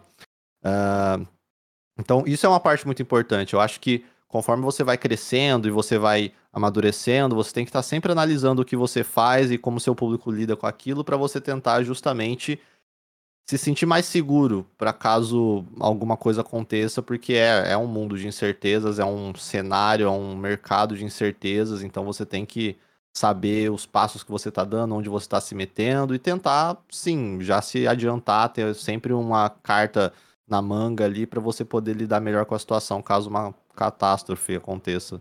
Uhum. É, com certeza, igual a pandemia que pegou todo mundo de surpresa aí, né? Claro. Mas, pô, muito legal. É, obrigado pela, pelas palavras aí e tudo mais. Inclusive, era uma coisa que, como eu falei, eu tenho muitas pessoas que me ajudam nessa caminhada e acreditam no meu trabalho também. Inclusive pessoas que são capacitadíssimas, gente que é gerente na Loud, que é um dos maiores, se não o maior time do mundo. É... E assim, é... eles chegaram no dia e perguntaram assim: ah, Fest, é legal tal. Eu acho que você é um, um cara que tem um grande potencial, mas até onde você está disposto ir para você conseguir, sei lá, viralizar algum vídeo seu, até mesmo um TikTok, ou um, um Twitch, um Instagram, um post no Instagram, enfim. E hoje os números e o YouTube funcionam de uma forma muito diferente de uns anos atrás, né? Obviamente você sabe disso que você trabalha com isso, mas é, eles prezam muito mais por thumbnails apelativas, por títulos que contenham clickbaits e tudo mais. Até às vezes eu sou eu me sinto obrigado entre aspas a fazer alguma coisa assim que eu sei que vai gerar mais clique do que usar um título que eu gostaria, sabe? Então, assim, é o que eu falei para eles. É, eu, eu não tô disposto, por exemplo, a deitar numa banheira de Nutella para gerar um milhão de visualizações no YouTube, por exemplo. Então, por isso que eu me inspiro muito no seu conteúdo, no sentido de você criar conteúdos variados, por mais que o meu público e meu principal game seja COD hoje em dia também, sempre tento jogar e trazer conteúdos diferentes para minha live, para os meus vídeos, porque eu acredito que por mais que demore meu conteúdo engajar ou as pessoas me conhecerem e tudo mais, vou estar tá feliz fazendo aquilo, né? Porque independente de, do retorno, da velocidade que aquilo vai te trazer, o dinheiro e tudo mais, você tem que pensar e na sua felicidade também, porque senão você não vai conseguir criar um conteúdo de qualidade. E é isso que eu acredito. E eu acho que eu tô indo no caminho certo. Ah, não, com certeza. É, é por aí, com certeza. Se você quer mesmo e, e, e pretende uh, seguir nesse, nesse meio, você não pode estar infeliz com o que você produz, sabe? Então, é, eu não me forço a, a produzir vídeos que eu não tô afim ou uh, fazer lives que eu não tô afim. Eu jogo aquilo que eu gosto. O pessoal vive pedindo, ah, joga tal coisa, joga tal coisa. Mas se eu não tô afim, eu não vou jogar porque eu sei que eu não vou fazer uma live legal, sabe? Tipo, as pessoas esperam que, pô, eu vou ser o, o mesmo cara, com a mesma carisma, com o mesmo nível de ser engraçado ou, ou jogar bem do mesmo nível em todos os jogos, mas não é assim que funciona, sabe? Se você uhum. não tá afim, não vai sair uma live legal, não vai sair um vídeo legal. Então muita gente me pede, por exemplo, no YouTube para fazer mais gameplay comentado ao vivo, mas eu não faço mais porque eu não tenho tanta vontade, não é o tipo de conteúdo que eu consumo também, sabe? Então, uh, é, eu não tô com aquela vontade de fazer aquilo, e isso certamente vai influenciar no resultado final.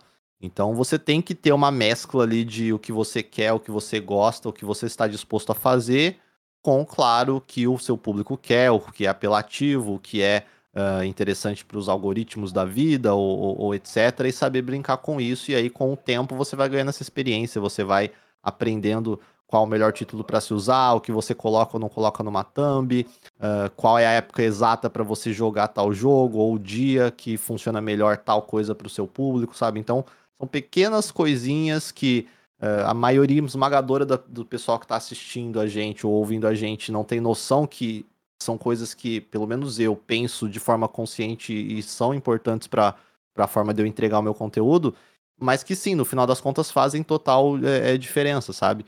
Então, são coisas que você tem que ir se acostumando a, a, usar, a pensar, e isso vai fazendo a diferença aos poucos no seu, no seu conteúdo, seja live, seja vídeo, seja foto ou coisa assim. Planejamento. Planejamento acho que é a chave de, de muita coisa. Com certeza, com certeza. É, galera, eu sei que a gente tá num papo bem cabeça aqui, mas espero realmente vocês estejam curtindo. Eu quero até abrir um parênteses aqui para lembrar vocês. Caso vocês estejam curtindo, gente, compartilha no Instagram, no Twitter, onde a rede social que você se sentir mais confortável, vai ajudar muito, vai fortalecer muito esse projeto, fechou? É, seguindo o papo, mas não fugindo muito da linha que a gente tá, tem até um evento anual, não sei se já ouviu falar, se chama Day One. Eu não, eu não lembro agora da empresa que promove isso, mas ele chama uns caras tipo Luciano Huck, o criador do China Box, para contar numa conferência qual que foi o Day One dele, que é aquele dia assim que eles acham que virou a chave para eles, que mudou a vida deles eu queria saber de você, qual que você acha que é o seu day one? Aquele dia que, pô, aconteceu isso, eu acho que aquilo traçou, me ajudou muito, tá onde eu tô hoje. Meu day one? Hum... É uma boa pergunta. É, depende. Se a gente for analisar o fato de que eu montei toda a minha é, trajetória em cima de COD e e enfim, tem um canal hoje focado nisso, no YouTube pelo menos, sou conhecido por isso. Talvez o meu Day One foi aquele dia que eu entrei na, na Game Vista como moderador ou algo assim, sabe? Mas é, talvez eu já entraria no mundo de vídeos mesmo de, é, sem ter entrado ali. Ali foi o que me fez talvez conhecer o COD e ter virado o COD, mas quem me garante, né, que eu não viraria um youtuber e faria vídeo de outros jogos, outros jogos e também não terminaria bem sucedido ou algo assim, né? Então, é, é, é, difícil, é uma pergunta bem difícil de responder. Talvez seria esse o dia, mas se a gente for pensar de uma forma um pouco mais avançada, um pouco mais para frente, no caso, depois que eu já fazia vídeos, uh, talvez o dia que eles anunciam. Não anunciaram, mas quando começaram a sair, aí não vai ter um dia específico, mas quando começaram a sair os rumores de Black Ops 2, eu acho que foi aí que começou a virar um pouco a chave e eu comecei a ganhar uma notoriedade bem maior, porque foi quando eu, eu moldei mais o meu conteúdo pro que ele é hoje, de passar rumores, notícias, informações e, e ser ali uma fonte que as pessoas confiam ou que as pessoas procuram quando precisam saber a respeito daquela franquia em específico, né? Porque até então eu não fazia essas coisas e foi nesse período que eu comecei a, a fazer. Eu acho que meu primeiro vídeo uh, de rumores ou notícias de Black Ops 2 saiu tipo em fevereiro de 2012, assim. Uhum. Então talvez ali foi uma virada de chave para, pelo menos pro, pro conteúdo que eu passaria a fazer e faço até hoje. Legal, legal. E você tem um, um sonho ainda? Você tem uma meta ou você já acha que você conquistou, entre aspas, tudo que você queria? Como é que você vê o Hayashi daqui a 5 ou 10 anos, mais ou menos? Essa é sempre uma pergunta também muito complicada. Eu, eu, eu não sei, eu realmente não sei onde eu me vejo. Daqui 5 anos eu acho que eu ainda vou estar tá fazendo bastante do que eu faço, acho que não vai mudar tanto, mas daqui 10 eu não sei, né? Daqui 10, tipo, eu já vou estar tá acima dos 30 com certeza. E aí já é uma outra fase da sua vida. Já de uhum. repente, talvez com filho, não sei. Então, uh, é muito difícil de projetar. Mas eu gosto muito do que eu faço hoje, não tenho pretensões de mudar tão cedo, mas o mercado às vezes te impõe a mudar. Eu não imaginava que ia virar um youtuber e streamer uh, lá em 2013, 14, sabe? Então, e, sim, a partir de 2015 eu virei um streamer quase que full time também. Então, Uh, pode ser que apareça uma outra mídia, uma outra coisa para eu explorar daqui a um tempo e eu já esteja num, num momento totalmente diferente. Sobre metas, uh, cara, eu não tenho nenhuma meta em específico, tipo, uma coisa que, ah, eu quero muito chegar lá e tal. Acho que uma das coisas que eu, que eu tinha como meta era poder ir nesses eventos do COD, né? Eu, como um criador de COD, poder ir, é, ir nesses eventos e e, e ver o jogo antecipado e representar a comunidade do Brasil e trazer as informações sempre em primeira mão. Isso eu consegui. Uh, e aí tem umas surpresas que aparecem no meio do caminho. Eu espero que continue aparecendo, como foi o do Neymar e tal. É, esse tipo de coisa é muito legal e não são coisas que você espera. Tipo, eu não, não, eu não tinha, ah, meu Deus, meu sonho é conhecer o Neymar. Mas, pô, eu, eu, se você me perguntar se você quer conhecer o Neymar, eu ia falar, claro, com certeza absoluta, tá ligado? Uhum. É a mesma coisa se você me perguntar, pô, você quer conhecer o Cristiano Ronaldo? Claro, quero, mas é. isso vai acontecer? Provavelmente não, mas vai saber, tá ligado? Vai que o COD fecha uma campanha com, com o Cristiano Ronaldo daqui um, dois anos e eu sou convidado de alguma forma para participar. Seria fantástico. Então, eu acho que é mais nisso. É, é, é minha meta principal é conseguir me manter relevante fazendo um conteúdo que as pessoas querem consumir e que me, me continue me proporcionando fazer essas coisas todas e ter essas oportunidades que aparecem de vez em quando. Eu acho que esse é o, é o foco. Legal, legal. Tem até uma frase, outra frase clichê aqui. Às vezes eu sou igual o Kawamura, viu, gente? Eu adoro umas frases clichê no momento certo. E é, eu não sei onde eu vi isso, tá bom? Não vou saber a fonte. Mas é a vida é um filme sem roteiros. E tá nisso, hein? Fundo, hein? É, é, mas é bem isso mesmo, é. Isso que é legal, eu acho. Tipo, você Sim, com saber certeza. o que vai acontecer, é, certamente é, tem o lado bom e o lado ruim, mas acho que é mais bom, é mais positivo do que negativo. Uhum, com certeza. E saindo um pouco do lado profissional, você é um cara que tem vontade de, de ter uma família, ter filhos, você não pensa nisso? Como é que é esse seu lado aí? Hoje eu, tô, hoje eu não penso, até porque eu sou muito novo para pensar nisso. Sim, com já, certeza. Mas, assim, hoje eu, tô, hoje eu tô bem, bem focado no meu, no meu trampo mesmo, assim, já há um tempo, na verdade.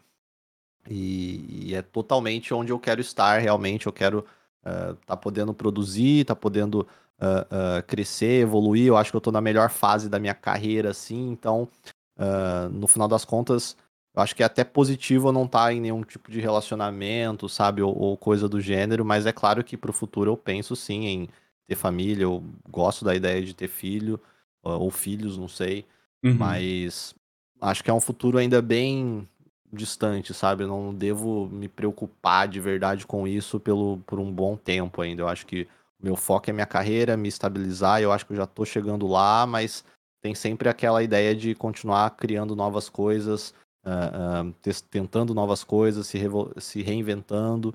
E eu acho que eu tenho um longo caminho dentro disso para percorrer ainda. Justíssimo, justíssimo. Agora, uma, uma outra pergunta também que me mandaram bastante nas redes sociais. Eu acho que você não vai saber responder tudo, porque nem eu saberia, mas enfim. É, queria saber como é que você conheceu a galera da Stink, da Stink Family e tal. E quem foi o primeiro que você conheceu, assim? Ou se tem algum que você tem mais amizade e tudo mais? Não, o primeiro com certeza foi o Colono, porque foi na época da Game Vício. É, uhum. Quando eu entrei para ser moderador, ele já era moderador lá. E, e a gente começou a se falar mais um pouco depois, porque foi quando eu comecei a criar o um interesse em querer fazer vídeos. É, e ele já fazia um pouco porque ele tinha justamente esse personagem que chamava Colono. Uh, então ele já fazia uns vídeos para postar lá na Game Vício mesmo, sabe? E, uhum. e aí uhum. foi quando o YouTube uh, começou a, a, Começaram a aparecer no YouTube alguns youtubers, né? O pessoal daquela época, o Edu, uh, o Funk, esse pessoal todo assim. E aí eu também estava começando a querer criar vídeo, então a gente tinha esse, esse interesse em comum e a gente começou a ficar mais próximo, ficar mais amigo. Então foi ali que foi a primeira pessoa que eu conheci. O resto da galera foi tipo meio que tudo meio em sequência, né? Quando o YouTube já tinha começado a, a dar os seus passos iniciais, então foi quando já, já tinha chegado a Machinima, e aí estavam começando a surgir cada vez mais youtubers, muito dentro desse universo de COD.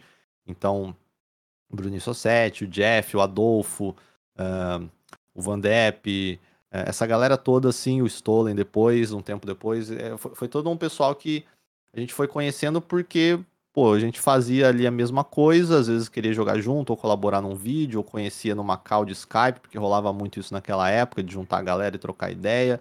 Era muito começo, né? Era uma comunidade muito menor. E, e aí foi indo, sabe? Mas o Colono foi o, foi o que eu conheci primeiro, sim, com certeza. Legal, legal. Inclusive é um dos caras que eu tenho muita curiosidade de conhecer. E quando eu troquei uma ideia com o Stolen aqui no Call of Cast, eu perguntei sobre o Colono, né?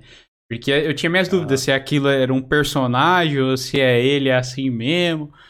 E, cara, e pelos vídeos, até mesmo aquela surpresa que vocês fizeram por ele no aniversário, lá, live. Nossa, cara, foi muito, foi muito legal. E com certeza ele é um cara que deve ser, assim, parceiraço, um cara muito da hora também de você farrear. Mas muito legal. Não, ele é sensacional, legal. ele é um cara muito querido e ele, ele é. Ele é aquilo que vocês veem na live. Ele é todo perdido, ele é todo desligado, avoado, mas é uma pessoa incrível, tenho muito carinho por ele. E foi o primeiro que eu conheci justamente. Então, foi um, um, uma parada muito legal a gente ter feito isso que a gente fez esse ano. E foi bem antes de dar a merda do corona. Foi tipo, literalmente uma semana antes de, de fechar tudo e de começar a ficar um pânico aqui. Então Ainda bem que deu, deu tempo de fazer. Muito, muito legal.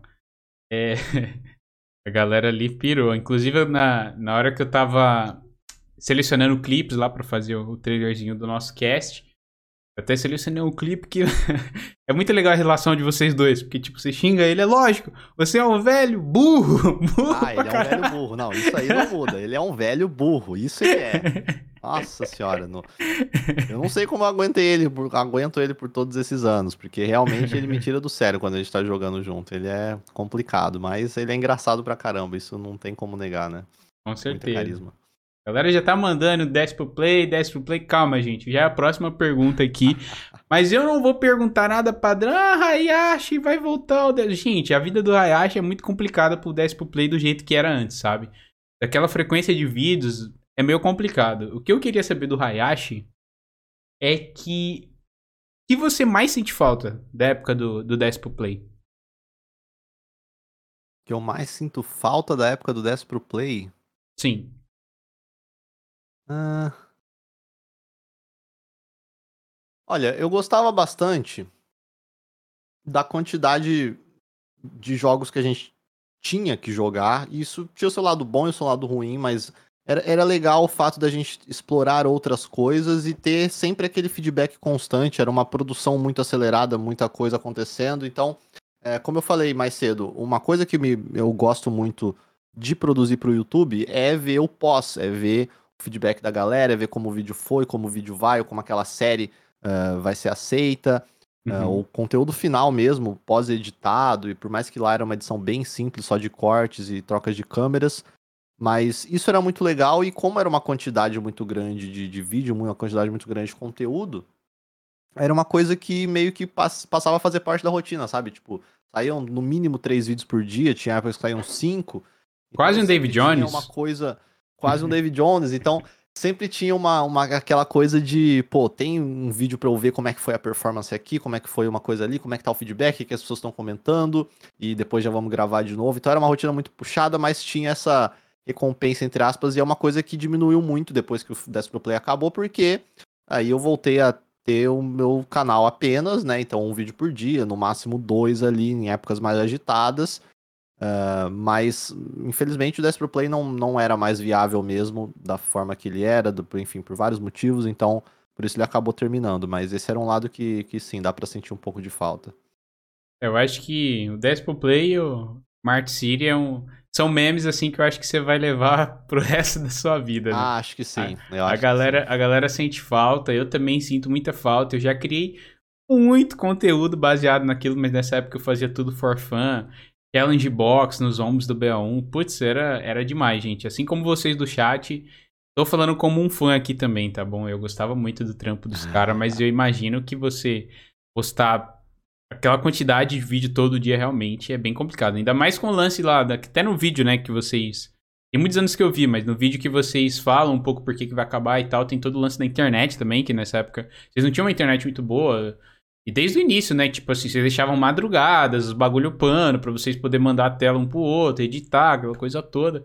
Então, assim, até nessa correria toda louca do, sua, do seu dia a dia, é, obviamente você tem condições de, de contratar pessoas para editar seus vídeos e tal. Inclusive, eu sou um grande fã do Thiago. Um dia eu vou ter condições e vou querer que ele edite um vídeo para mim, porque, meu Deus do céu, eu sou apaixonado pelos seus highlights. God é monstro. Ele é ele muito é um dos monstro. editores do Brasil e eu não tenho a menor dúvida disso. Com certeza. De encontrar. O cara é, um, o cara é muito Com bom. certeza. É muito bom. Com certeza mesmo. E eu queria saber de você se é, a sua, o seu tempo hoje é apertado mais por opção, porque você gosta de estar ali tomando a frente, é mais daquilo de se você quer algo bem feito, faça você mesmo, ou, ou, ou o quê? É, é por, na verdade, necessidade, porque assim, o tipo de conteúdo que eu produzo em principal pro meu canal do YouTube, não tem como eu delegar para um editor, sabe? Pelo menos não para fazer da forma que eu quero. Por exemplo, como é muito conteúdo, por vezes, baseado em notícia, em novidade, em rumor, ou uma coisa mais opinativa mesmo que seja, é, não, não dá tempo de, tipo, dar, eu vou gravar aqui, ó, vou mandar para você, viu, Thiago? Você edita, bota isso aqui, isso aqui, me devolve, tipo, principalmente porque é uma edição simples em geral, então é, é muito mais prático, mais rápido eu fazer. E uhum. sim, isso acaba acarretando em eu ter menos tempo, em eu trabalhar mais, mas é a forma mais eficiente, sabe? Então, não faria sentido para mim hoje uh, delegar todo o meu canal do YouTube para um editor, para uma outra pessoa, porque ia tirar eficiência, ia tirar um pouco, ia ser também um processo complicado. Uh, então, é, tem vários pormenores que, que incapacitam essa, essa possibilidade.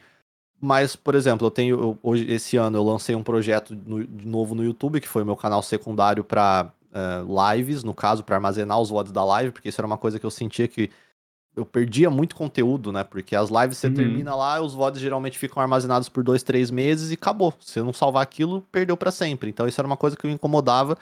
E aí eu lancei esse, esse projeto com o meu canal secundário, uh, onde lá eu posto os VODs. Então se eu zero um jogo, vai para lá como série editada, sabe? Episódios bem longos, tipo uma hora, duas horas por episódio, mas tá tudo lá.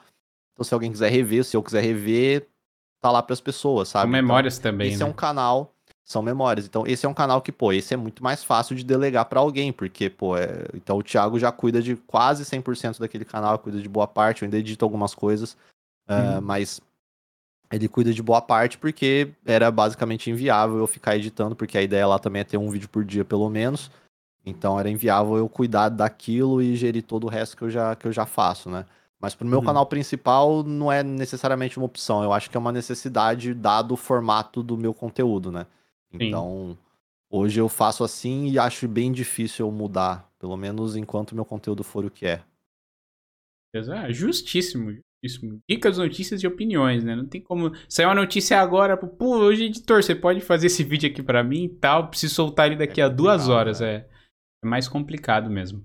Gente, é, sobre as perguntas, como eu falei, eu acho que eu falei no início, mas se eu não falei, elas vão ser respondidas no final, tá? A gente já tá encaminhando pro final do podcast.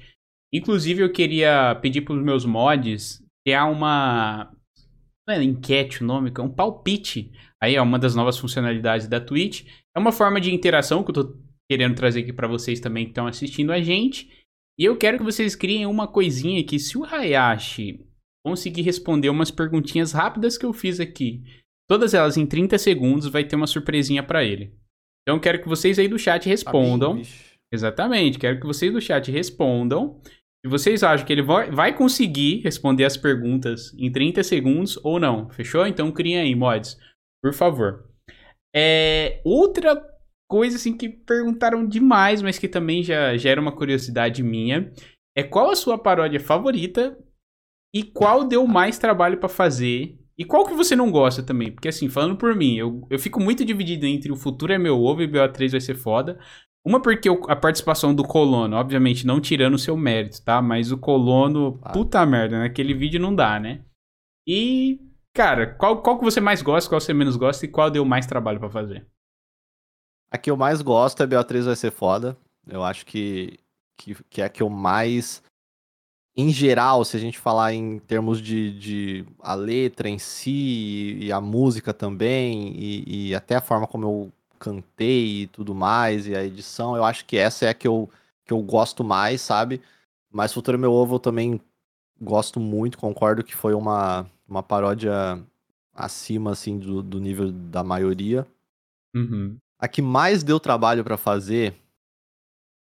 Uh, olha, uma que deu muito trabalho, tá?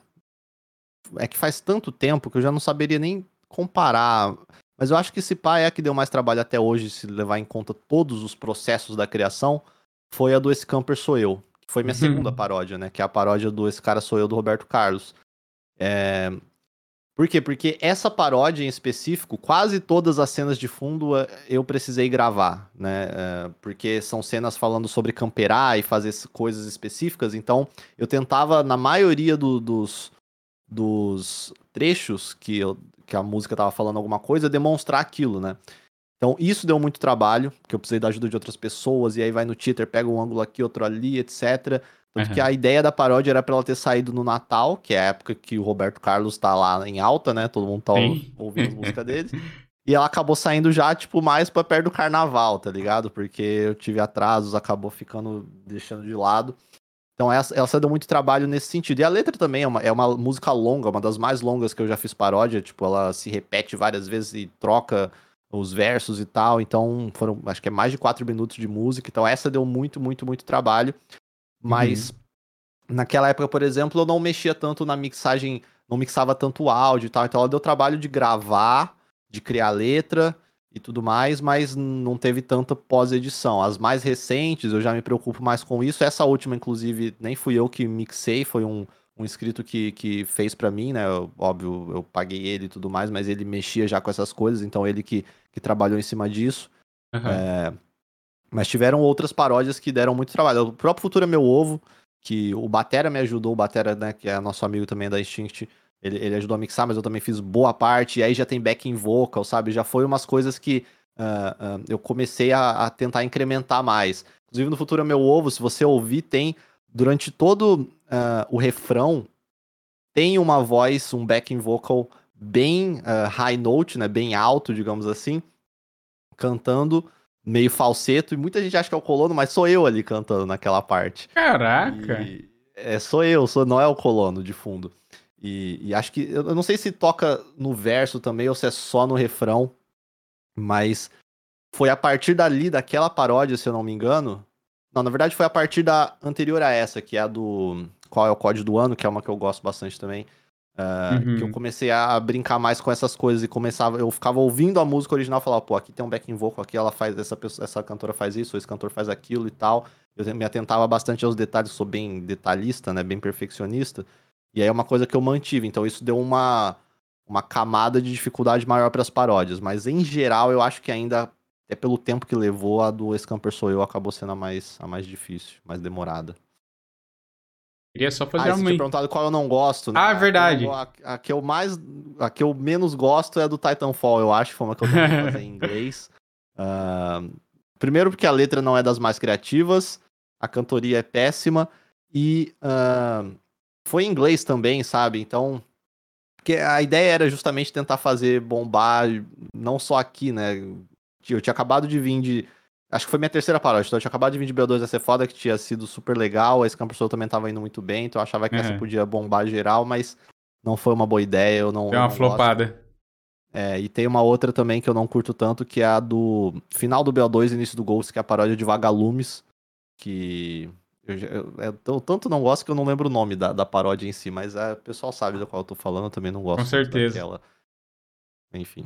É legal, legal. Tanto que quando é, não tinha toda essa treta na Twitch, né, de mandar de copyright e tal, eu ligava o Song Request pra galera, né? Cara, uhum. todo dia que eu ligava, alguém mandava uma paródia sua. Então, tipo, a galera.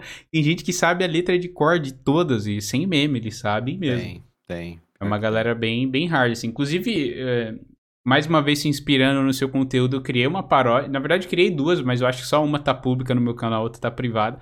Eu tenho extrema vergonha, assim. Uma foi da. Ah, que eu peguei como base a Trem Bala, da Ana Vilela. Foi bem nesse, nesse esquema de tentar viralizar, sabe? Porque era uma música que tava uhum. bombando pra caramba na época.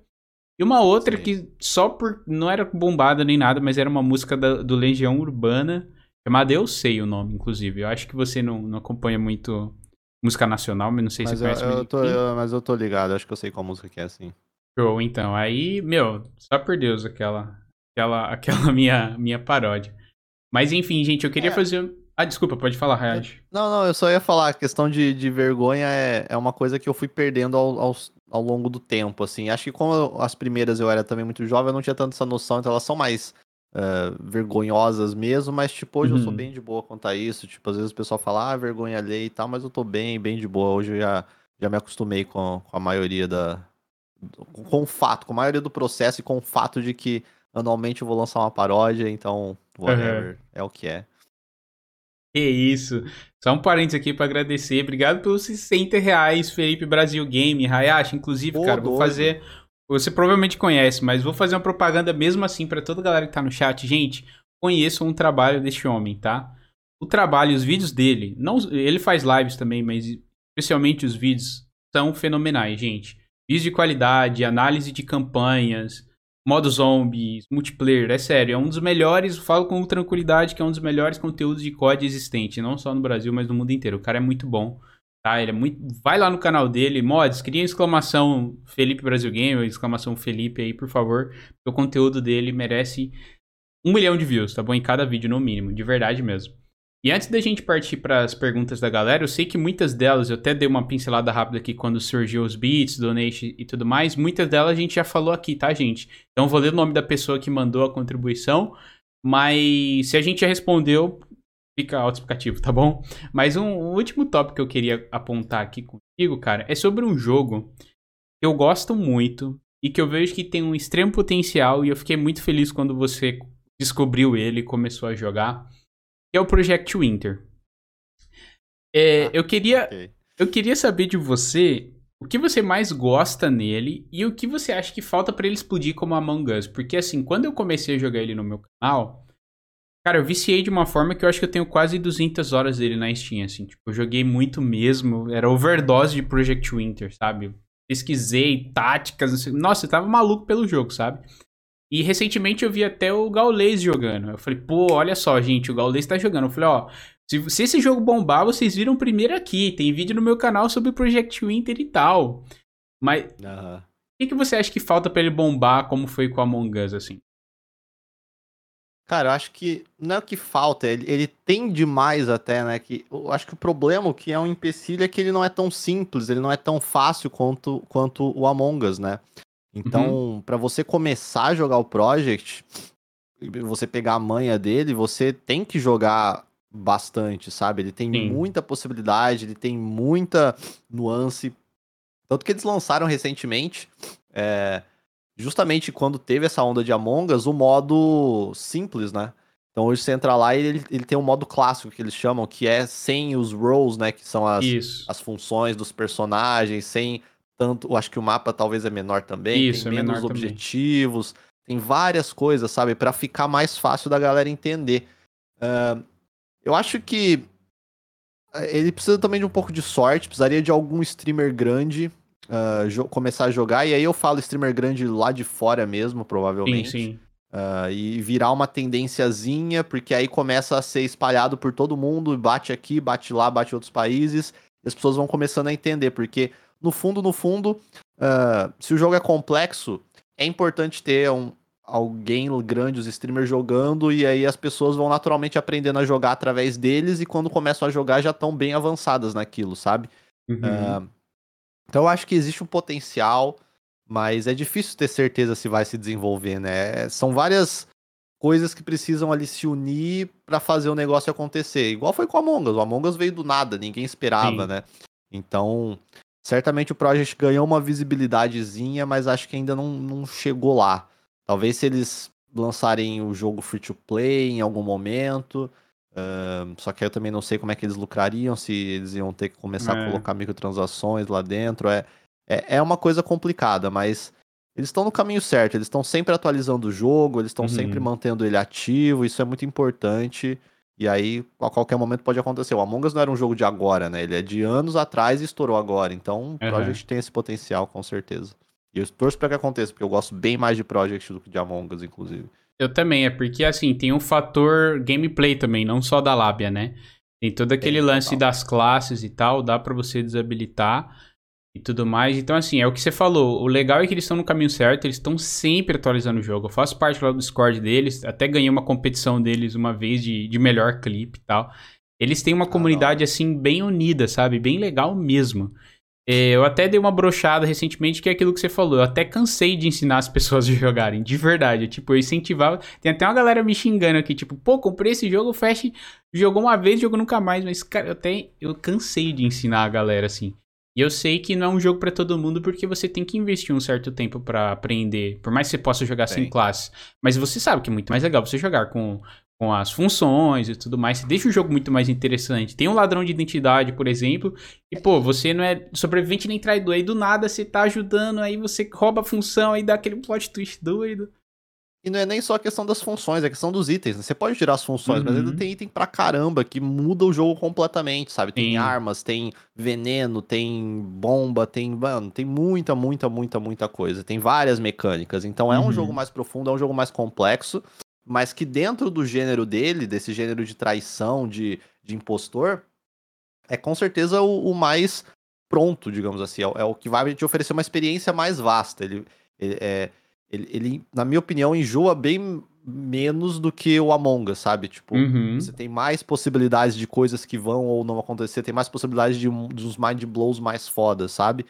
Uh, só que ele é mais complexo justamente. E aí talvez muita gente prefira o Among Us por isso, por ser mais simples, ser ali é, na mais rápido. super rápido, 10 minutos uma partida acaba, sabe? Então, é um ponto de ponto de vista. Sim, sem tirar o fato também de, de ter crossplay, né? De rodar em celular e tudo mais é mais Exato. complicado, né? Então é, é, meio difícil a comparação, mas é um jogo que sempre me recomendavam quando eu tava jogando Project Winter, sabe? É, inclusive, eu vou ser bem cara de pau aqui, e eu sei que quando vocês jogam sempre faltam uma ou duas vagas. Se você quiser me chamar, estamos aí, tá bom? Fechou, quando, é, sempre que você precisar. O Project a gente tem tentado jogar, mas tá, tá morrendo aos poucos. O Among Us também é complicado. É porque é um jogo. Não... Esse é um outro ponto fraco desse jogo. Você precisa de uma galera grande Sim. pra jogar e ficar legal, tá ligado? No mínimo Exato. 7, 8, 9 pessoas. Então é, é complicado, mas a gente tenta manter o, o jogo ativo. Vamos ver. Show de bola. Por favor, não deixe ele morrer, tá? Nem que, que eu não consiga jogar, mas não deixe. Não, por favor, deixar. por favor.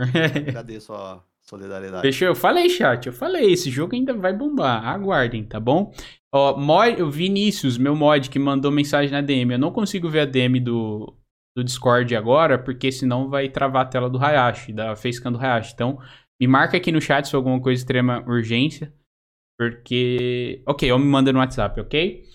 Gente, deixa eu. Antes de ir pro jogo das perguntas e pra gente encerrar nosso cast aqui. Inclusive, Hayashi, se você quiser tirar um tempinho, sei lá, pra ir ao banheiro, pegar uma água, fica à vontade, por favor, tá bom? Não, tô suave. Então, beleza. Deixa eu dar uma passada aqui, gente. Eu vou em ordem decrescente, que eu acho que é mais fácil. É, o Felipe Brasil Game mandou 60 reais. Eu tô muito feliz vendo esse podcast acontecendo. Tu merece demais. Felipão, muito obrigado mesmo pelas palavras, pelo apoio de sempre. Você sabe que eu sou fã do seu trabalho. É top demais. Não foi necessariamente uma pergunta, mas mesmo assim eu vou ler aqui, tá bom? O Lunan mandou 5 reais, salve Fast Hayashi. Minha pergunta é simples, tomara que não tenha falado nisso.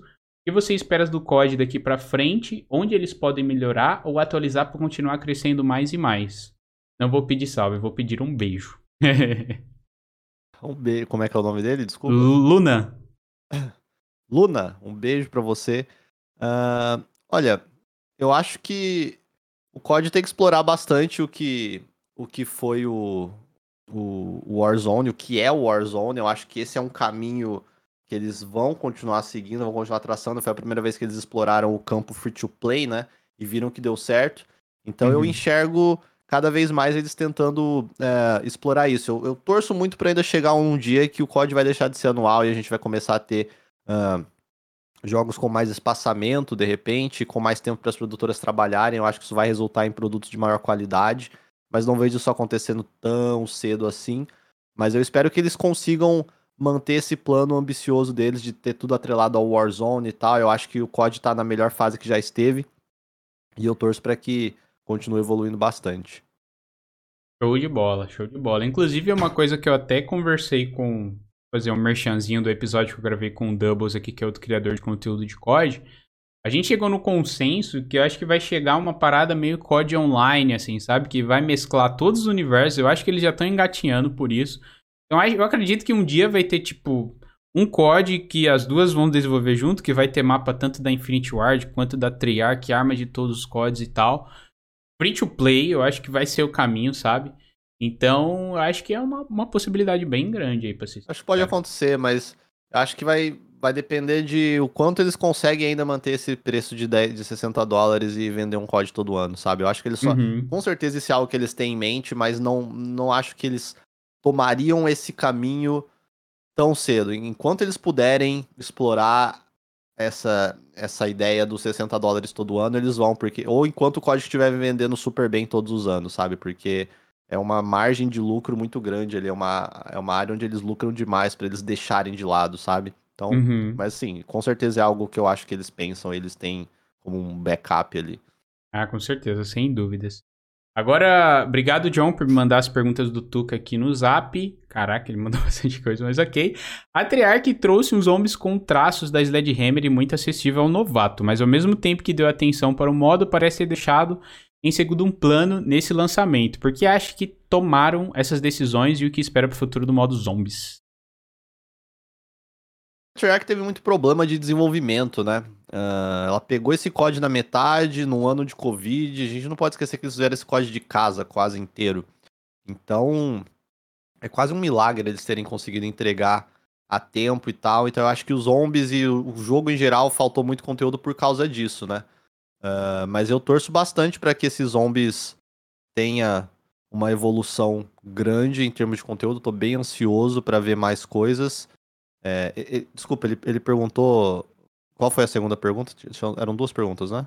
Eram. É, por que, que acha que tomaram essas decisões e o que espera pro futuro do modo zombies? O que eu espero pro futuro, é exato. Então, eu espero que eles continuem lançando mapas com frequência e modos com frequência. Eu, eu acho que uh, é muito importante, eles já perceberam isso, que eles têm que manter todos os modos ativos, porque tem comunidades diferentes dentro do, do jogo ali que só ligam para aquilo, então eles têm que estar. Tá sempre mantendo o game fresco para todo mundo. Então, uh, não acho que a gente vai ter um mapa novo toda a season, mas beleza. Então, a season que não tem mapa novo, eles têm que lançar um modo novo que seja significativamente interessante pra galera, sabe? Ou challenge, alguma coisa, tá ligado?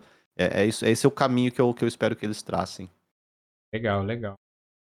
É, o que você tá achando? Mais uma do Tuca Play, tá, gente? Que ele mandou vários subgifts, então acho justo a gente dar uma moralzinha pro Tuca, grande apoiador, tanto meu quanto do Hayashi. É, o que você tá achando de jogar o COD de 2021? Curtiu a volta do modo ah. Extinction? O que você achou do novo modo Battle Royale? Brincadeira à parte, você tem algum contato da Activision que te manda algumas informações? Nossa, tomara que o Extinction volte, by the way. Não joguei, não sei nada sobre o COD 2021.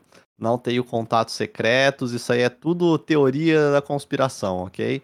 uh, absolutamente nada. É só fake news. Eles gostam. Eles acham que eu sei. Pra eles eu já joguei o COD 2022 já, mas quem me dera, inclusive. Mas não, não sei nada. Tanto quando estavam jogando Cold War, a galera não tava acreditando quando você falava, né? Gente, eu não joguei, gente. Eu não, não, não estavam, não estavam. Eles não acreditaram em mim. eu provei que eu estava falando a verdade. Rapaz. É, outra pergunta do Tuca, você tá se preparando para o Mundial de Astros Playroom? Mais um meme aí que surgiu recentemente no seu canal. Esse é bem recente, é, esse é bem recente. Não, eu tinha um objetivo no nosso Playroom, já alcancei, não pretendo virar pro player daquele jogo, nada. Eu já queria chegar no top ali 50, cheguei, tá show de bola, não jogo mais, bola pra frente. Show Sem de bola. Se o, agora eu vou dar uma emendada aqui, qualquer coisa eu volto, tá bom, Japa? Se o COD morresse do nada, qual jogo você teria em foco no seu canal? Você tem algum arrependimento na sua carreira? E que tipo de filme série você gosta de assistir? Se o COD morresse, eu não sei se eu focaria num jogo específico. Eu provavelmente seria uma pessoa que ia abordar uh, jogos em geral, em especial os shooters. É, mas acho que eu não teria mais foco em nenhuma campanha, nem nada assim. É... Qual que foi a segunda pergunta? Desculpa se eu tenho arrependimento, né? Isso, sobre uh... a sua ah, carreira. Acho que não. Talvez algumas coisas ou outras eu faria diferente, ou faria mais cedo, mas aí acho que é questão de experiência, eu demorei para perceber algumas coisas, mas não diria que eu tenho arrependimentos, não. Talvez se você me perguntasse isso alguns anos atrás, eu, taria, eu responderia que eu teria me arrependido de focar em COD, mas hoje eu, na verdade, agradeço por ter feito isso, que uhum. uh, conquistei muitas coisas por conta disso, então é, não acho que tem nenhum grande arrependimento, não. E a última pergunta era? É, que tipo de filme barra série você gosta de assistir? Os que dá para assistir. a questão é que, uh, ultimamente, eu não assisti nada em 2020. 2020 foi o ano que eu menos assisti coisas na minha vida. Eu já não sou de assistir muito, mas esse ano eu realmente não tive. Não parei, porque eu sou meio chato também para assistir, não é? Porque tem gente que consegue, ah, vou assistir um episódio aqui, uma horinha aqui agora, porque eu tenho uma horinha entre meu, sei lá, meu. Por exemplo, eu falei que eu tenho tempo entre. Uh, o final do meu dia de trabalho de YouTube e começar as lives. Aí eu tenho ali uma hora e meia, uhum. duas horas. Tem gente que, oh, pô, vou assistir aqui uma hora. Eu não consigo, tá ligado? Eu tenho que estar totalmente relaxado, já ter terminado meu dia inteiro e ter certeza que nos próximos dias eu vou poder assistir mais alguns episódios, sabe? Que eu tenho tempo para isso. E ultimamente tem sido complicado, então eu não tenho assistido nada. Uh, mas eu sou mais uma pessoa de série, anime que seja, do que filmes. Tipo, eu gosto uhum. de episódios, eu gosto de, de séries episódicas, tá ligado? Uhum. Então eu não sou de assistir filmes, uh, gosto mais de séries, e aí eu curto coisas que me intriguem, coisas que têm uma história legal e que me deixem fazendo pensar, sabe? Que tenham personagens bons, acho que isso é muito importante. Enfim, o que todo mundo gosta em geral, né? Show de bola, show de bola. Gente, eu vi que mandaram aqui mais duas perguntas agora. Eu queria só encerrar o bloco de perguntas, tá bom? Tem coisa até que eu queria falar com ele aqui, mas eu deixei de lado pra gente focar em outras coisas. É muita coisa que a gente tem para falar. Temos que lembrar também que hoje é o dia da folga do Hayashi, então ele tá aqui disponibilizando um tempo pra gente. Então eu vou tentar dar atenção para todo mundo, tá bom? Peço desculpa se eu faltar a pergunta de alguém e tudo mais. Mas o senhor Josuka perguntou como resolver os problemas da 12 no Warzone que ele não aguenta mais e manda um beijo. O nome dele é Josuka. Josuka, um beijo, um abração para você, cara. É... Cara, resolver problema de 12 é complicado, né? Eu sempre falo que as 12 são as armas mais difíceis de balancear em qualquer jogo de tiro, né? Porque é uma linha muito tênue entre ela ser muito ruim ou muito boa, né? Uh... Uhum. Cara, eu não sei. Se eu soubesse a resposta, talvez eu já teria feito um vídeo a respeito. É, porque sim, se você tá pensando, eu, eu, isso é uma, um exercício que eu gosto de fazer muito, de pensar como um developer, tipo, todo mundo vai falar, ah, é só nerfar, é só nerfar, beleza, mas você como um developer, você não quer que aquela arma seja um lixo e ninguém use mais, sabe? Você quer que tudo seja viável, tudo tenha um espaço. Então é difícil, principalmente depois que a arma tá por tanto tempo forte, tá, tanta gente acostumada a jogar e acredita em mim, tem muita gente que não quer que ela seja nerfada porque joga com ela, ela é forte, ela é OP e é isso. Então, tem que tomar cuidado na hora de você nerfar para você não destruir a arma e fazer com que você tenha uma nova leva de hate das outras pessoas, né? Então, uhum. uh, é complicado, né? É, eu acho que uma maneira que poderia ajudar é diminuir o fire rate dela, e aí dela eu tô falando especificamente da R90 hoje, né? Uh, eu acho que já seria um bom primeiro caminho, né? Existem maneiras bem claras de você nerfar uma arma de forma efetiva, eu acho que existem três em principal, que é cadência, dano e alcance, né? Então, uhum. você mexer em uma dessas três áreas uh, já ajudaria bastante. Eu acho que em específico no caso da R90, dá uma nerfada no quão rápido ela atira, e ela já não atira tão rápido, né, depois dos dois primeiros tiros ali, o pump dela é, é grande, poderia ajudar, mas se isso não for o suficiente, mexer no dano, mexer no alcance, não sei. Tem várias coisas que eles poderiam fazer, mas talvez eles estejam relativamente satisfeitos, porque ela tá assim já há um tempo, né? Mas enfim, é um, é um é. assunto complicado. As shotguns são sempre armas. Shotguns e snipers, né? São armas one hit kill em geral, são armas muito uhum. difíceis de balancear. Com certeza, ainda mais quando adicionaram que é a munição de fogo, né? Que é uma parada que veio do WW2. A mensagem do Vika7 é, terceira e última pergunta, tem mais duas? Tá, o que você acha da comunidade Sniper, principalmente quando tu tá jogando e leva um quickscope na cara? Vejo que a comunidade é bem odiada para quem não faz parte dela. Você é um dos que odeia? Risos.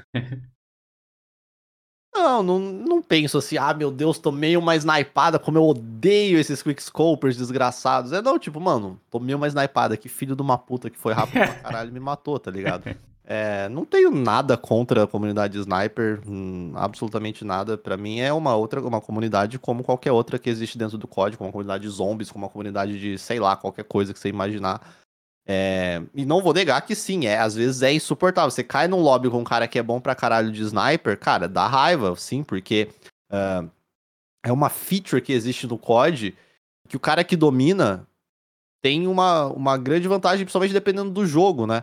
Uh, e, e, o COD, esse COD, por exemplo, se você é muito bom no Quickscope, é, esse é um COD bom para você ser muito bom no Quickscope, porque a sua vida é maior, então uh, o, o, time to kill é maior também.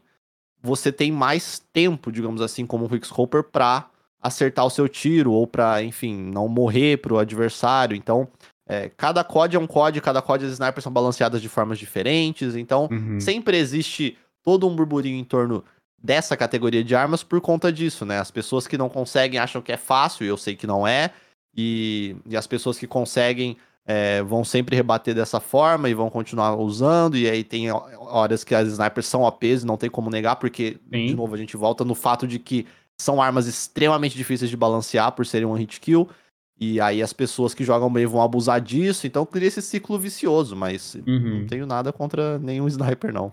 Super respondida, inclusive me mandaram muito Super isso. Respondido. E perguntaram até lá no meu Twitter, não, fala pra ele, cobra dele o, o negócio de Balsimberry e pau de choque, tá ligado? Tem uma galera que é muito rancorosa, cara. Essa aí, não, essa aí, é, eles colocam na minha conta, mas eu não acho que eu fui o, o grande responsável. Sei lá, se você falar, ah, o Hayashi quando teve a FAO no Warzone. Beleza, eu, eu fiz o vídeo da FAO, eu fui o primeiro cara a falar da FAO e teve o, um monte de FAO e beleza, você pode colocar. E eu sabia disso, que isso poderia acontecer. A Balsimberry pau de choque, eu nunca fiz um vídeo, ah, usem Balsimberry pau de choque. Eu comentei inocentemente num vídeo que eu tava jogando, fazendo um comentário ao vivo, não sei se era um episódio de RTG, alguma coisa assim. Eu falei, gente, olha isso. Isso tá virando moda, as pessoas estão usando Balsimberry e pau de choque. Pior que é uma puta estratégia legal. Eu não lembro exatamente o que eu falei.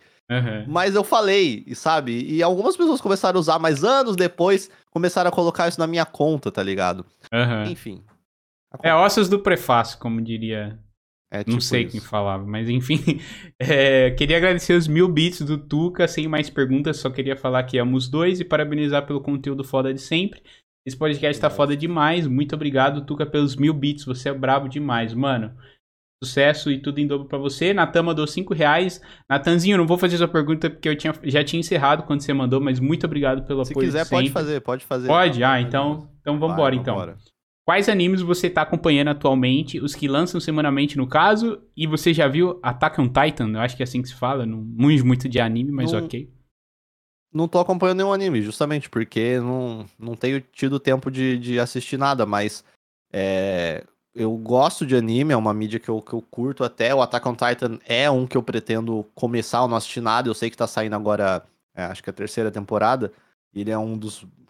Sempre tá, tem sido mais bem falado nos últimos anos, mas não comecei a assistir ainda, pretendo, é, o, é a próxima coisa que eu quero assistir.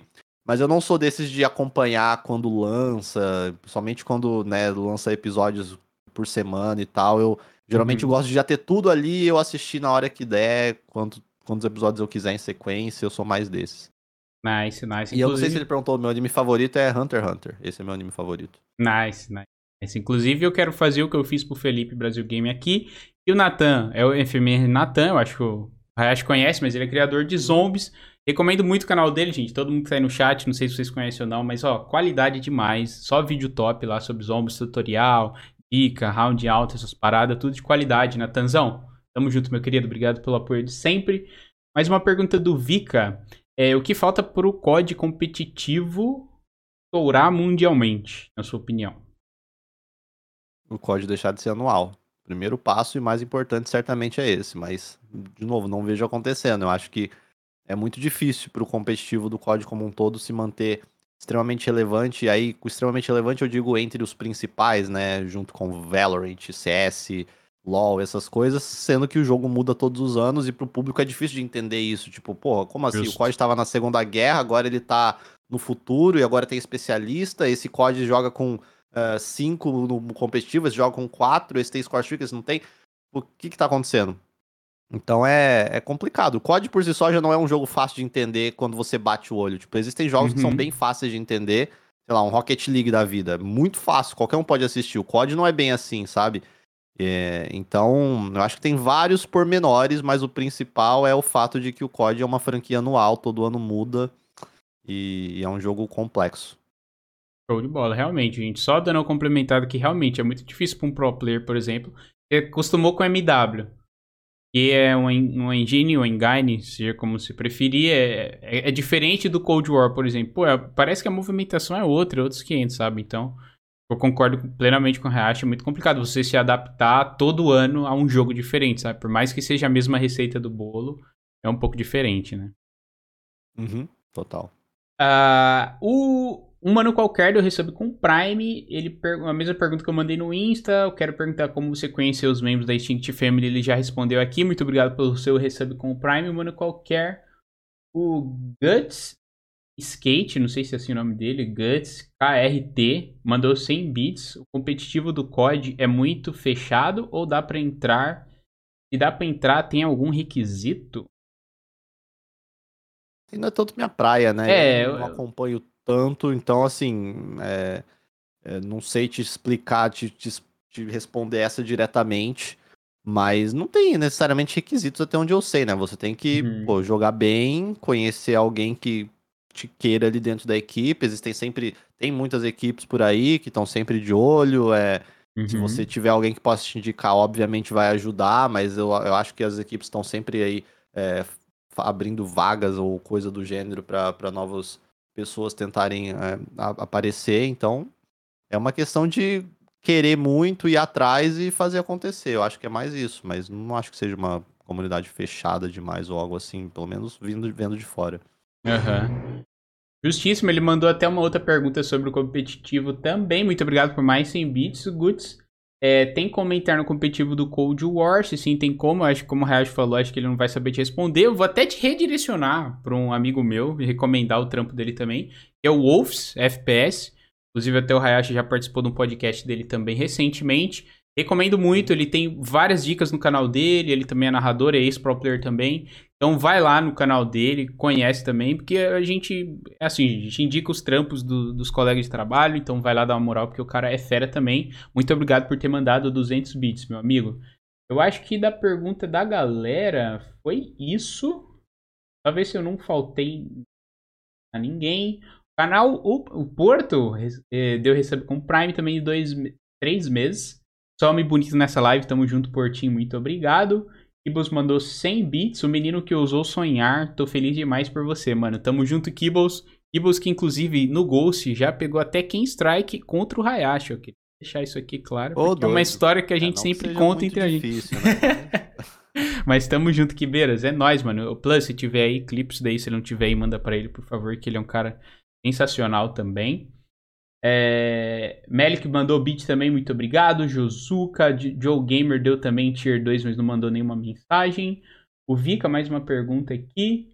Uh, Hayashi, com toda a treta envolvendo as desenvolvedoras do COD desse ano e com o sucesso recente do Warzone, você acha que o multiplayer é, free to play está próximo de se tornar uma realidade? E Fast não tire mais a barba. Gente, eu sei que eu tô muito estranho, mas pra galera que é nova, tem, eu acho que Desde quando eu tenho um rascunho de barba, é a primeira vez que eu fico sem barba, mas eu fiz uma promessa aqui na live de ficar de platinar a barba. Foi a melhor, pior merda que eu fiz na minha vida. Então por isso que eu tô sem barba aqui hoje, porque eu tava horrível com aquela barba laranja, tá ligado? Então, muito obrigado pelo seu seu invite. Ô, Vika, passa a bola aqui pro Hayashi agora. É, a gente até comentou brevemente, né? Eu acho que o COD tá longe ainda de ter um multiplayer free to play. Eu acho. Posso estar completamente errado e eles anunciarem ano que vem, mas se eu tivesse que apostar, eu apostaria que deve demorar um tempo ainda.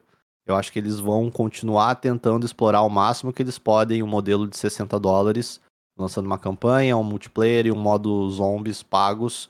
E o, a porção free to play vai ficar para o Warzone e outros projetos mais, talvez, que eles tenham em mente de, de lançar e de atrelar a, a marca deu muito certo. E se você pensar pelo lado de números, eles não vão mudar. Tipo, é, é uhum. é, o, é o ápice de sucesso da franquia. Então a chance deles alterarem a fórmula é baixíssima. Eu acho. Justo, acho que eu até concordo também. Gabe Moura, muito obrigado pela sua raid, meu querido. Tamo junto demais. O Josuka mandou 5 reais sem mensagem também. Muito obrigado, meu querido Josuka. Hards mandou. Hardzeira mandou 5 reais também. Mudando de assunto, conto que achou da final do campeonato 4 por 5, não sei se assim se fala, de R6 e a final contra o time do Drizzy. Nossa senhora. Essa aí o cara foi buscar lá longe, mano. Isso aí foi o torneio de youtubers bem no início do lançamento do Rainbow Six. Tipo, isso é final de 2015, eu acho. Caraca. É. Eu nem lembro o que aconteceu naquela final, mas eu sei que a gente perdeu, mas eu não lembro da partida em si, nem nada. É, é, que teve dois torneios, eu acho, ou teve um só, porque uma final foi presencial. Eu não sei se é esse que ele tá falando. Eu nem sei se eu cheguei na final no presencial. Não, cheguei, porque a final era presencial. Enfim, eu não mas enfim, perdemos. Isso é triste demais. O Rainbow Six eu não jogo há muito tempo já. Mas foi bem legal, foi bem no comecinho. Era um, e é um jogo fantástico. Eu não jogo, mas eu tenho bastante respeito pelo jogo. É um jogo bem, bem construído. É, eu já tentei jogar e eu desisti pela complexidade das paradas. Mas é, eu não conheço de R6, gente, por isso que eu fiquei meio per perdido na hora de fazer a pergunta, mas eu acho que tá mais respondida aí. Muito obrigado pelos seus 5 reais, Hardzeira. O Marquezeira mandou 100 bits também. Salve Japa, tudo bem? Você tem um pouco de noção do quão bem você faz para as pessoas com as streams, interações e vídeos? Como é para você todo o carinho da galera que sempre interage no chat e aqueles que não interagem, mas te acompanham? Rai amor, rai amor. É o emotezinho, né? hoje eu tenho, hoje eu tenho um pouco mais justamente por causa das lives. Nas lives você tem essa proximidade maior com a galera e tal.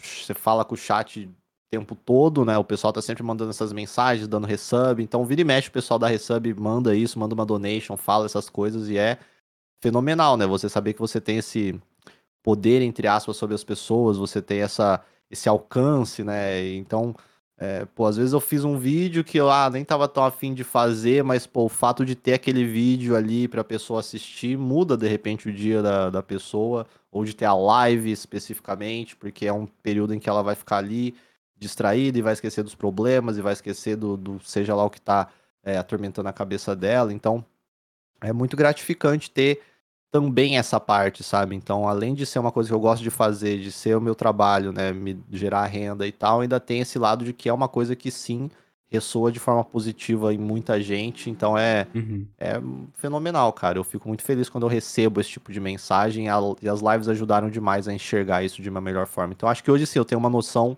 maior, mas acho que nenhum youtuber ou streamer tem uma noção completa do quanto de pessoas elas afetam positivamente dessa maneira, porque é muita gente realmente, né? E você não sabe o que cada um tá passando. Então, enquanto as pessoas não veem, não falam, você não tem essa noção. E eu sei que a maioria provavelmente não fala.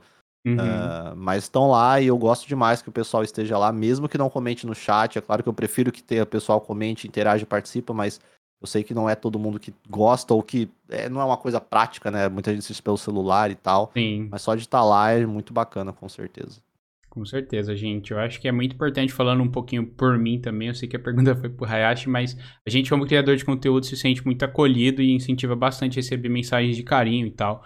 Eu acho que se eu fosse escolher uma coisa assim que eu mais gosto na minha profissão, de verdade, eu eu escolheria a, as amizades que a gente faz e, tipo, quando alguém fala assim, pô, eu tô tendo mó dia merda, ou a melhor coisa que aconteceu esse ano para mim foi ter conhecido vocês, suas lives e tal. Então, isso para mim não tem preço. Eskzinho, muito obrigado pelos 5 reais, meu querido. Tamo junto demais. Só para apoiar o melhor podcast que já vi.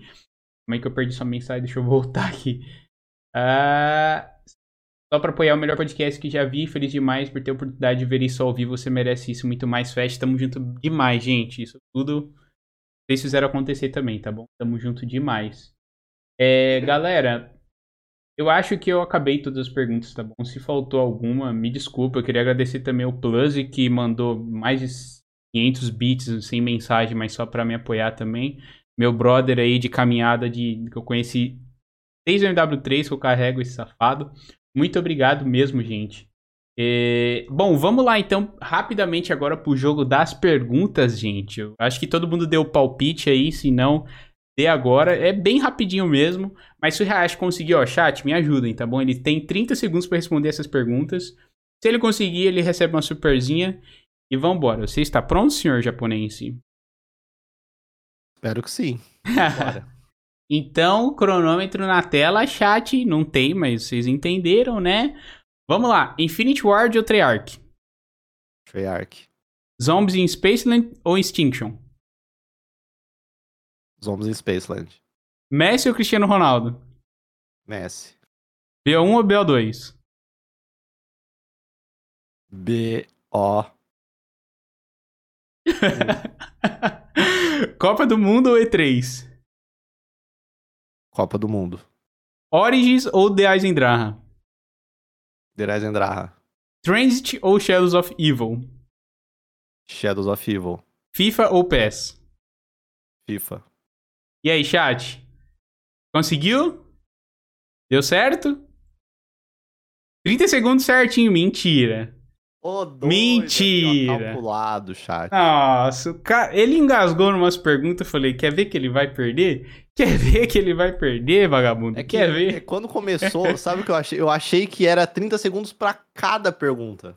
Não, era 30 para responder é, várias. Era no total, exato. Eu me toquei mais no meio, mas é óbvio, né? Desculpa se eu não deixei muito claro também, às vezes foi um não, erro da tá, minha explicação. Vamos lá então, gente. Agora é o seguinte. É, Japa, eu vou mandar para você, aqui nesse canal mesmo desse Discord que a gente tá, um linkzinho para um vídeo no YouTube. Ele é rapidinho, tem 10 minutos só. Uh, e é isso, a gente vai fazer a moda antiga. Se travar a facecam dele, gente, eu já volto que eu vou clicar no chat geral aqui do meu Discord. Mandei aí o vídeo. Tô voltando pra cá, o facecam dele já tá tudo certinho. E eu vou abrir ele aqui também e a gente vai mandar o famoso 3, 2, 1 e dar play junto, Meu fechou? Céu, que medo disso aqui. Você está pronto? Novamente. Pera lá. Pera lá, deixa eu só abrir aqui. Eu vou trocar essa tela também para o chat conseguir ver o vídeo, tá? Sei que é um momento aguardado por muitos aí, por muitos que sabiam, né? Dessa eu só trocar a tela aqui para vocês, gente. Quem sabe faz ao vivo. Vambora, eu vou trocar para essa tela. Essa aqui. Jogar você para cá. Certinho, gente. Acho que agora vocês estão conseguindo ver a minha facecam, a do Hayashi e minha tela de fundo, certo? Japa, vou mandar um 3, 2, 1, podemos dar play? Tá, eu dou play no 1 ou no já? No já. Fechou. 3, 2, 1, já. Beleza. Meu Deus, essa intro aí já quer me matar já. Ai, meu Deus do céu. Eles adoram esse vídeo.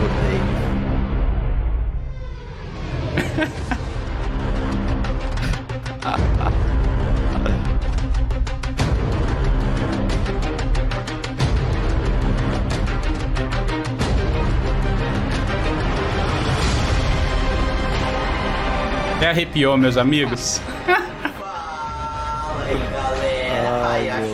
Deus. pra vocês mais Eu já reagi a esse vídeo sei lá quantas vezes em live. Como vocês estão vendo. E sim, é o Hayashi aqui. Imagino, imagino. De corpo e, e face, de face, que vocês tanto me pedem, tanto me requisitam. Vídeo de comemoração aos 50 mil inscritos que eu alcancei recentemente. Cara, só tenho mesmo a agradecer vocês por, por essa marca incrível. Fala aí, galera! Hayashi, eu nem lembro mais um vídeo. É o Double, gente. Né? É o primo é do Double. Hoje não é vídeo de Black Ops 2. Como vocês estão vendo, hoje é um vídeo um pouco diferente. Eu estou aqui aparecendo pra vocês, né? Uh, não se preocupem que eu não vou ficar aqui muito tempo. Só tô aqui no início do vídeo mesmo. Como vocês já devem ter visto pelo título, hoje é um vídeo especial, um vídeo de comemoração aos 150 mil inscritos que o canal atingiu recentemente, né? Fala aí galera, Hayashi aqui, mais um vídeo gameplay comentado, que na verdade não é gameplay, finalmente... Parecendo o Bruce Lee, cara. esse eu não lembro mesmo, não faço ideia que vídeo é esse. Fala aí galera, Hayashi aqui sempre pra vocês, mais um vídeo comentado, que não é gameplay dessa vez.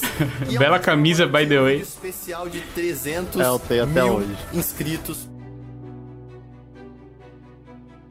Fala aí galera, Hayashi aqui usando pra vocês mais um vídeo gameplay comentado. E o vídeo de hoje é novamente sobre o canal. Hoje não vamos falar sobre COD, tá?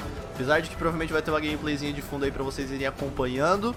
Mas hoje eu quero falar sobre o canal em si. Como vocês viram pelo título, vamos comentar um pouquinho a respeito da minha marca que eu alcancei recentemente de 500 mil inscritos aqui no canal, né? Vamos continuar seguindo aí, vamos rumo a 600 mil, tá? Não vou falar um milhão, pelo amor de Deus, não sei nem se eu vou chegar algum dia em um milhão.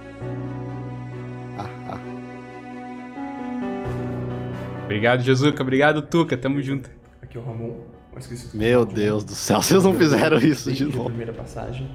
Ano passado eu gravei para você aquele especial de aniversário, só que esse ano eu fui chamado para gravar novamente, só que agora pelo seu 1 milhão de inscritos no YouTube. É essa marca histórica que ainda não chegou, mas está chegando, se Deus quiser, ainda esse mês. E me pediram para falar um momento que tenha marcado para mim. Mas cara, é, desde que eu te acompanho, é difícil falar um momento só. Você trabalha tanto, você se dedica, que foram tantos momentos históricos que aconteceram, principalmente nesse ano, nas lives históricas na Twitch que você fez, evento de revelação do Cold War dentro do Warzone, a caixa que você recebeu, que você abriu em live, cada vez mais você sendo reconhecido pelo seu trabalho, cada vez mais as pessoas gostam de você pelo que você faz e pelo que você se dedica. Então é difícil falar para você um momento só. É, acho que é um conjunto de fatores que, que levaram ao seu reconhecimento atual e que você ainda tem que crescer, tende a crescer ainda mais, cara. Parabéns pelo seu um milhão que está chegando é isso, cara, você tem muito a crescer ainda. Tamo junto. Oi. Então, de eu acompanho você desde 2011, mais ou menos. O primeiro vídeo que eu vi do seu canal foi de... Grande John! Lá em 2011. E desde então eu assisto seu canal todo dia. Basicamente todo dia que tem vídeo. Uh, primeira coisa que eu queria é te agradecer, porque eu só tô aqui hoje porque comecei a assistir o seu canal. E isso me fez conhecer pessoas, fez conhecer o Fast por causa do COD, fez eu gostar muito de COD, embora os últimos aí não sejam tão bons. Enfim, cara, você é muito foda. Muito obrigado por tudo. Parabéns, você vai bater um milhão de inscritos, então parabéns adiantado. E é isso. Muito obrigado por tudo. Porque você não teve um momento que marcou na minha vida, mas você sempre esteve presente, mesmo nos momentos, mesmo nos momentos felizes e tristes. Então, isso faz você uma pessoa que eu considero especial, porque você me ajudou muito nos momentos que eu estava triste, e nos momentos que eu estava alegre, você estava lá. E você me fez conhecer muita gente e desenvolver muitas amizades na internet. Então, muito obrigado. Pessoal, aqui Mas, é John. o Augusto, ou como preferir, Augusto GTP.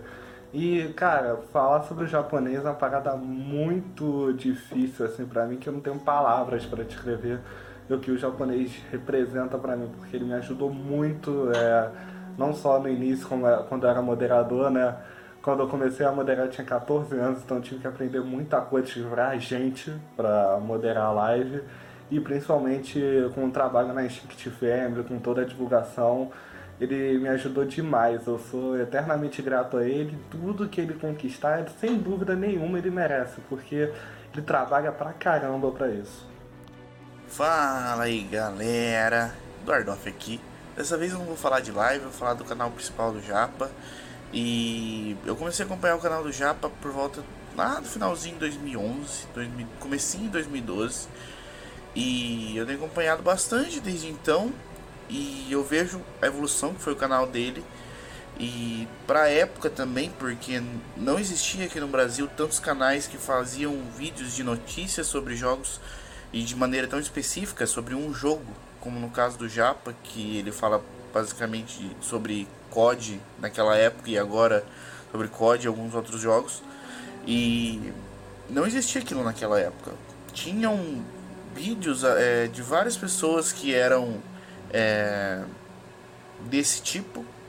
Só que a pessoa geralmente estava lendo só a notícia ali, ela não sabia o que estava acontecendo, ela não jogava o jogo, ou ela jogava, mas conhecia muito pouco. E o Japa foi o primeiro a ter esse tipo de, de conteúdo, fazer esse tipo de conteúdo, conhecendo o jogo e sempre tentando ajudar os players. E isso criou uma comunidade em torno do canal dele e veio a crescer Mini é, cada vez mais. Agora a gente tem bastante canais é, focados em Call of Duty e eu acho que o Hayashi foi um dos, um dos principais é, influenciadores a, a, a, detalhar esse, esse, esse lado pro pessoal. E eu fico muito feliz que o canal dele esteja chegando a um milhão e que venham mais. E eu fico muito feliz também com a comunidade que cresceu em torno disso e que vários outros é, jogadores tenham a, a, a confiança de, de criar um canal e de colocar suas notícias ali do jogo ou de cobrir atualizações dessa maneira. Acompanho o Hayashi há bastante tempo. Eu comecei, se não me engano, no RPG Olha o Tucão MP5, lá no MW3. Grande Tucalvo. os vídeos dele, as streams dele. É, eu gosto muito dos vídeos informativos que ele traz. Eu nunca preciso ver nenhum pet note, porque ele sempre tá lá trazendo, logo depois que sai, ele já traz todas as informações, vazamentos e tal, e eu acho isso muito legal. A história mais legal que eu tenho com ele aconteceu recentemente na minha live de 24 horas. Eu tava lá até meio de cansado já, fui tentar entrar no jogo de Fasmofobia. Primeira vez que eu ia jogar, do nada eu vejo meu chat inteiro lotado, mandando coração, coração e tal. Eu não entendi o que aconteceu, eu entrei até em choque quando fui ver o Hayashi. Te entendo, meu amigo, te entendo. Eu achava impossível, assim, era um sonho que eu tinha, eu nunca achei que ia acontecer. Do nada aconteceu, eu entrei em choque, não sabia nem reagir. Foi bem legal, a galera, a comunidade dele me deu muita força para continuar e tal. E foi uma live muito boa também por causa dessa ajuda dele. E é isso, Hayashi. Parabéns pela marca de um milhão de inscritos no YouTube. Você merece, cara. Você é um cara foda. E muito obrigado por tudo que você fez pela nossa comunidade. Fala, Nossa, Tucão. Aqui é o Guilherme Trisólio. Trisólio. Dar os parabéns pelos um milhão de inscritos no YouTube e falar o quão importante e presente na minha vida você esteve nesses anos. É, desde 2012 eu te assisto, praticamente assisto todos os vídeos. E desde que comecei a fazer live eu tô lá no chat. E é isso. Parabéns pelo milhão e que venha o segundo. Fala Hayashi, Felipe McFly aqui, mais uma vez, só que dessa vez a convite do, do Fast, uh, passar aqui para te parabenizar né, pela sua marca de um milhão de inscritos no YouTube. Uh, acredito que quando eu tô gravando esse vídeo deve estar tá faltando uns 8k ainda, mas nada que você não consiga até o final de dezembro. Uh, sabemos que você é uma pessoa totalmente esforçada e dedicada. Use máscaras, cara. Então, e máscara. Eu queria basicamente fazer um agradecimento aqui em geral pela toda a comunidade de COD uh, por todo o esforço que você vem fazendo, todos esses anos acompanhando o seu trabalho e ter o prazer de ter trabalhado com você. Então, eu, mais como ninguém, sei o quanto você é dedicado, o quanto você passa as noites escrevendo e gravando o roteiro para sempre manter a gente informado de, né, por todas as notícias da, da franquia. E é isso. Uh, e essa marca de um milhão é mais uma recompensa aí de todo esse reconhecimento que você tem uh, durante, durante todos esses anos de trabalho. Então é isso, cara. Parabéns, sucesso. Espero que você continue crescendo. Desejo tudo de bom para você. É nós, tamo junto. É nós, valeu. Fala Japa, como é que você tá, meu? A minha ideia era fazer tipo um arquivo confidencial aqui com várias histórias, não sei o quê. Esse sou eu, gente, tá bom? Cadê? Mais, mas, infelizmente eu tive essa ideia muito em cima da hora e não conseguiu entrar em contato com ninguém. Mas eu quis trazer uma galera aqui que te acompanha, que te ajuda também lá nas lives e Espero que você tenha curtido, porque eu sei que essas pessoas significam muito para você, assim como você significa muito para Inception. E a gente está aqui representando essa comunidade que você criou, porque a gente sabe que mais de 10 anos que você está aí nessa caminhada aí, e esse um milhão é mais que merecido. Então, se a gente fosse ouvir todo mundo que te acompanha, a gente ia ficar aqui um ano assistindo o vídeo. Então, espero que você tenha curtido essa mensagem dessa galerinha do bem aí, que teve só coisas boas a falar de você. Eu, como falei, sou seu fã, te acompanho há quase 10 anos da sua carreira, eu já te acompanho. E espero muito que você seja muito feliz nessa sua vida profissional. E com esse um milhão chegando, será que finalmente você vai pagar sua promessa e fazer um tour em Mark City? A gente tá esperando. Cara. não podia perder a oportunidade. Caralho, fantástico, cara. Muito obrigado aí, ó. Todo mundo que gravou, todo mundo que acompanhou. Cara, me pegou de surpresa essa, hein? essa eu não estava. Era isso eu que eu queria, meu amigo. Mano. Era isso que eu queria. Parabéns, pô, muito, muito, muito obrigado pela, pela homenagem, pela surpresa. Muito da hora mesmo. Volta naquilo que a gente falou bem agora no finalzinho, né, cara? A gente realmente, uh, com essa criação de conteúdo, a gente tem esse impacto, às vezes, nas pessoas que a gente nem imagina. Então, ver o pessoal aí que tá sempre acompanhando, ou que é mod e etc., falando essas coisas é gratificante demais. E muito, muito, muito obrigado mesmo por, por tudo aí, pelo, pelo convite, pelo vídeo, pelas perguntas, foram ótimas, pelo bate-papo, mano. Insano demais. Parabéns pelo trabalho. Obrigado, gente. Eu até, em minha defesa, eu gravei esse vídeo. Eu sei que eu poderia falar ao vivo aqui, mas eu fiquei com tanto medo de me emocionar, eu falei, não, eu vou gravar e vou incluir no vídeo não, como tá se fosse, tá ligado? Porque eu sabia que ia, eu ia acontecer alguma Ficou coisa perfeito. comigo na hora. Então, assim, gente, não, mais uma parabéns. vez eu, eu queria agradecer o Hayashi, cada um de vocês também. Caraca. Calma aí, gente.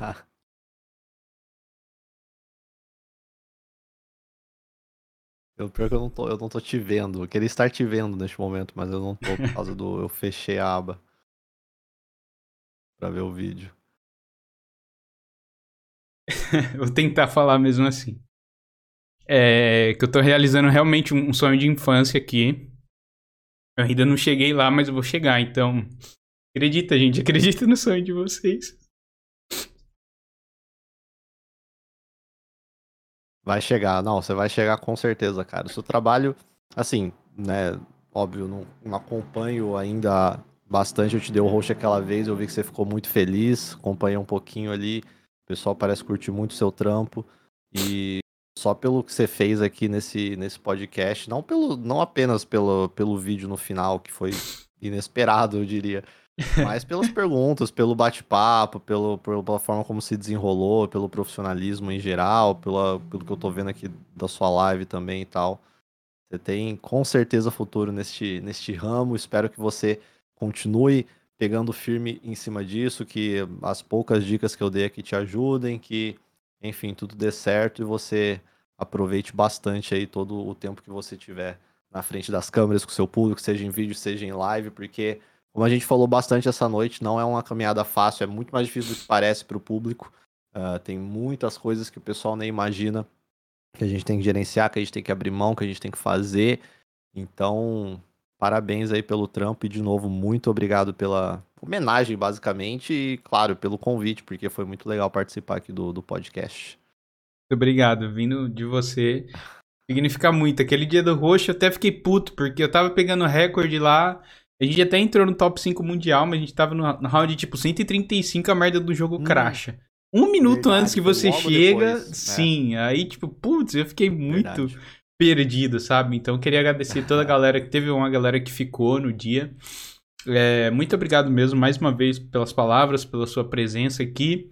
É isso que é Call of Cast, gente. É isso que eu tento passar para vocês. Isso daqui não é um simples podcast sobre jogos. É quando eu falo que é sobre a vida, porque é sobre a vida mesmo, cara. É pra gente trazer esses tópicos aqui. Eu quase fiquei maluco esse fim de semana, porque. É, vocês viram lá o vídeo do teaser que eu editei para esse episódio. Tenho todas as redes sociais, queria alcançar o máximo de pessoas possível corri atrás de, de, editar. Eu agradeço muito ao John, a galera da Extinct que gravou o vídeo. Eu sei que vocês pediram doubles, pediu um monte de gente.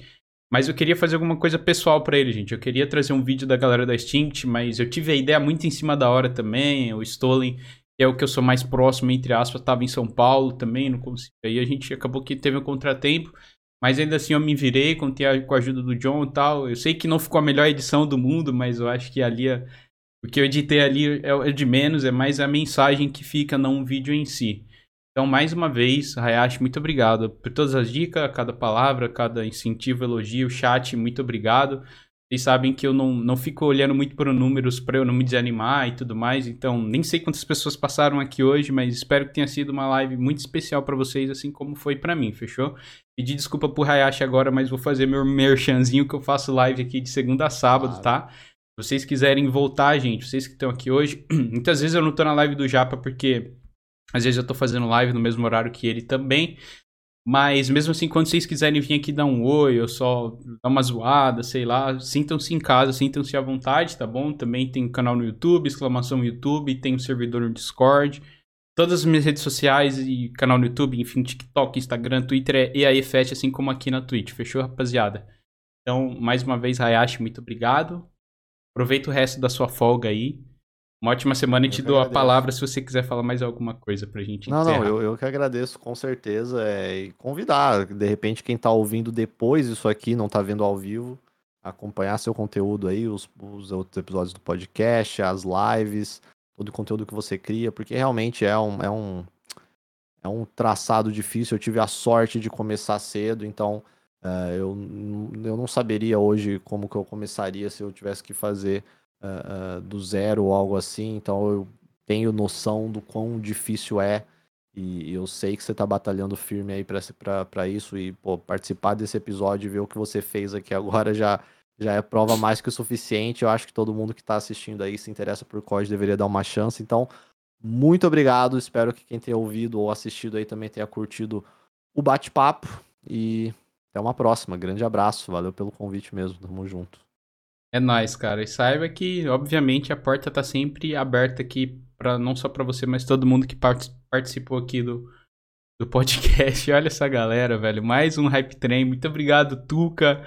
Josuka que deu até um gift sub pro Hayashi, ó. Hayashi, se quiser vir aí na sua folga, dá um, dá um alô na nossa live também, seja bem-vindo. Speed também mandou sub de presente. Gente, de verdade, muito obrigado, tá bom? Eu acho que uma música pra celebrar este momento, para não, não, terminar com esse clima assim muito emotivo também, recomendo até o Hayashi desmutar a live assim que eu trocar de tela também. Eu acho que é uma musiquinha que vocês vão gostar, então fiquem o restinho da live. Muito obrigado pelo Hype Train. Galera que tá ouvindo isso offline, seja no, no Spotify, no YouTube ou qualquer outra plataforma, sinta-se à vontade de vir trocar uma ideia ao vivo, ao vivo aqui com a gente em fast.live ou twitch.tv barra EAFest. Fechou? Então é isso, gente. Vou encerrar por aqui. Vou deixar vocês com o um finalzinho com a musiquinha. E é nóis. Muito obrigado por tudo. amo vocês e até a próxima. Thank you.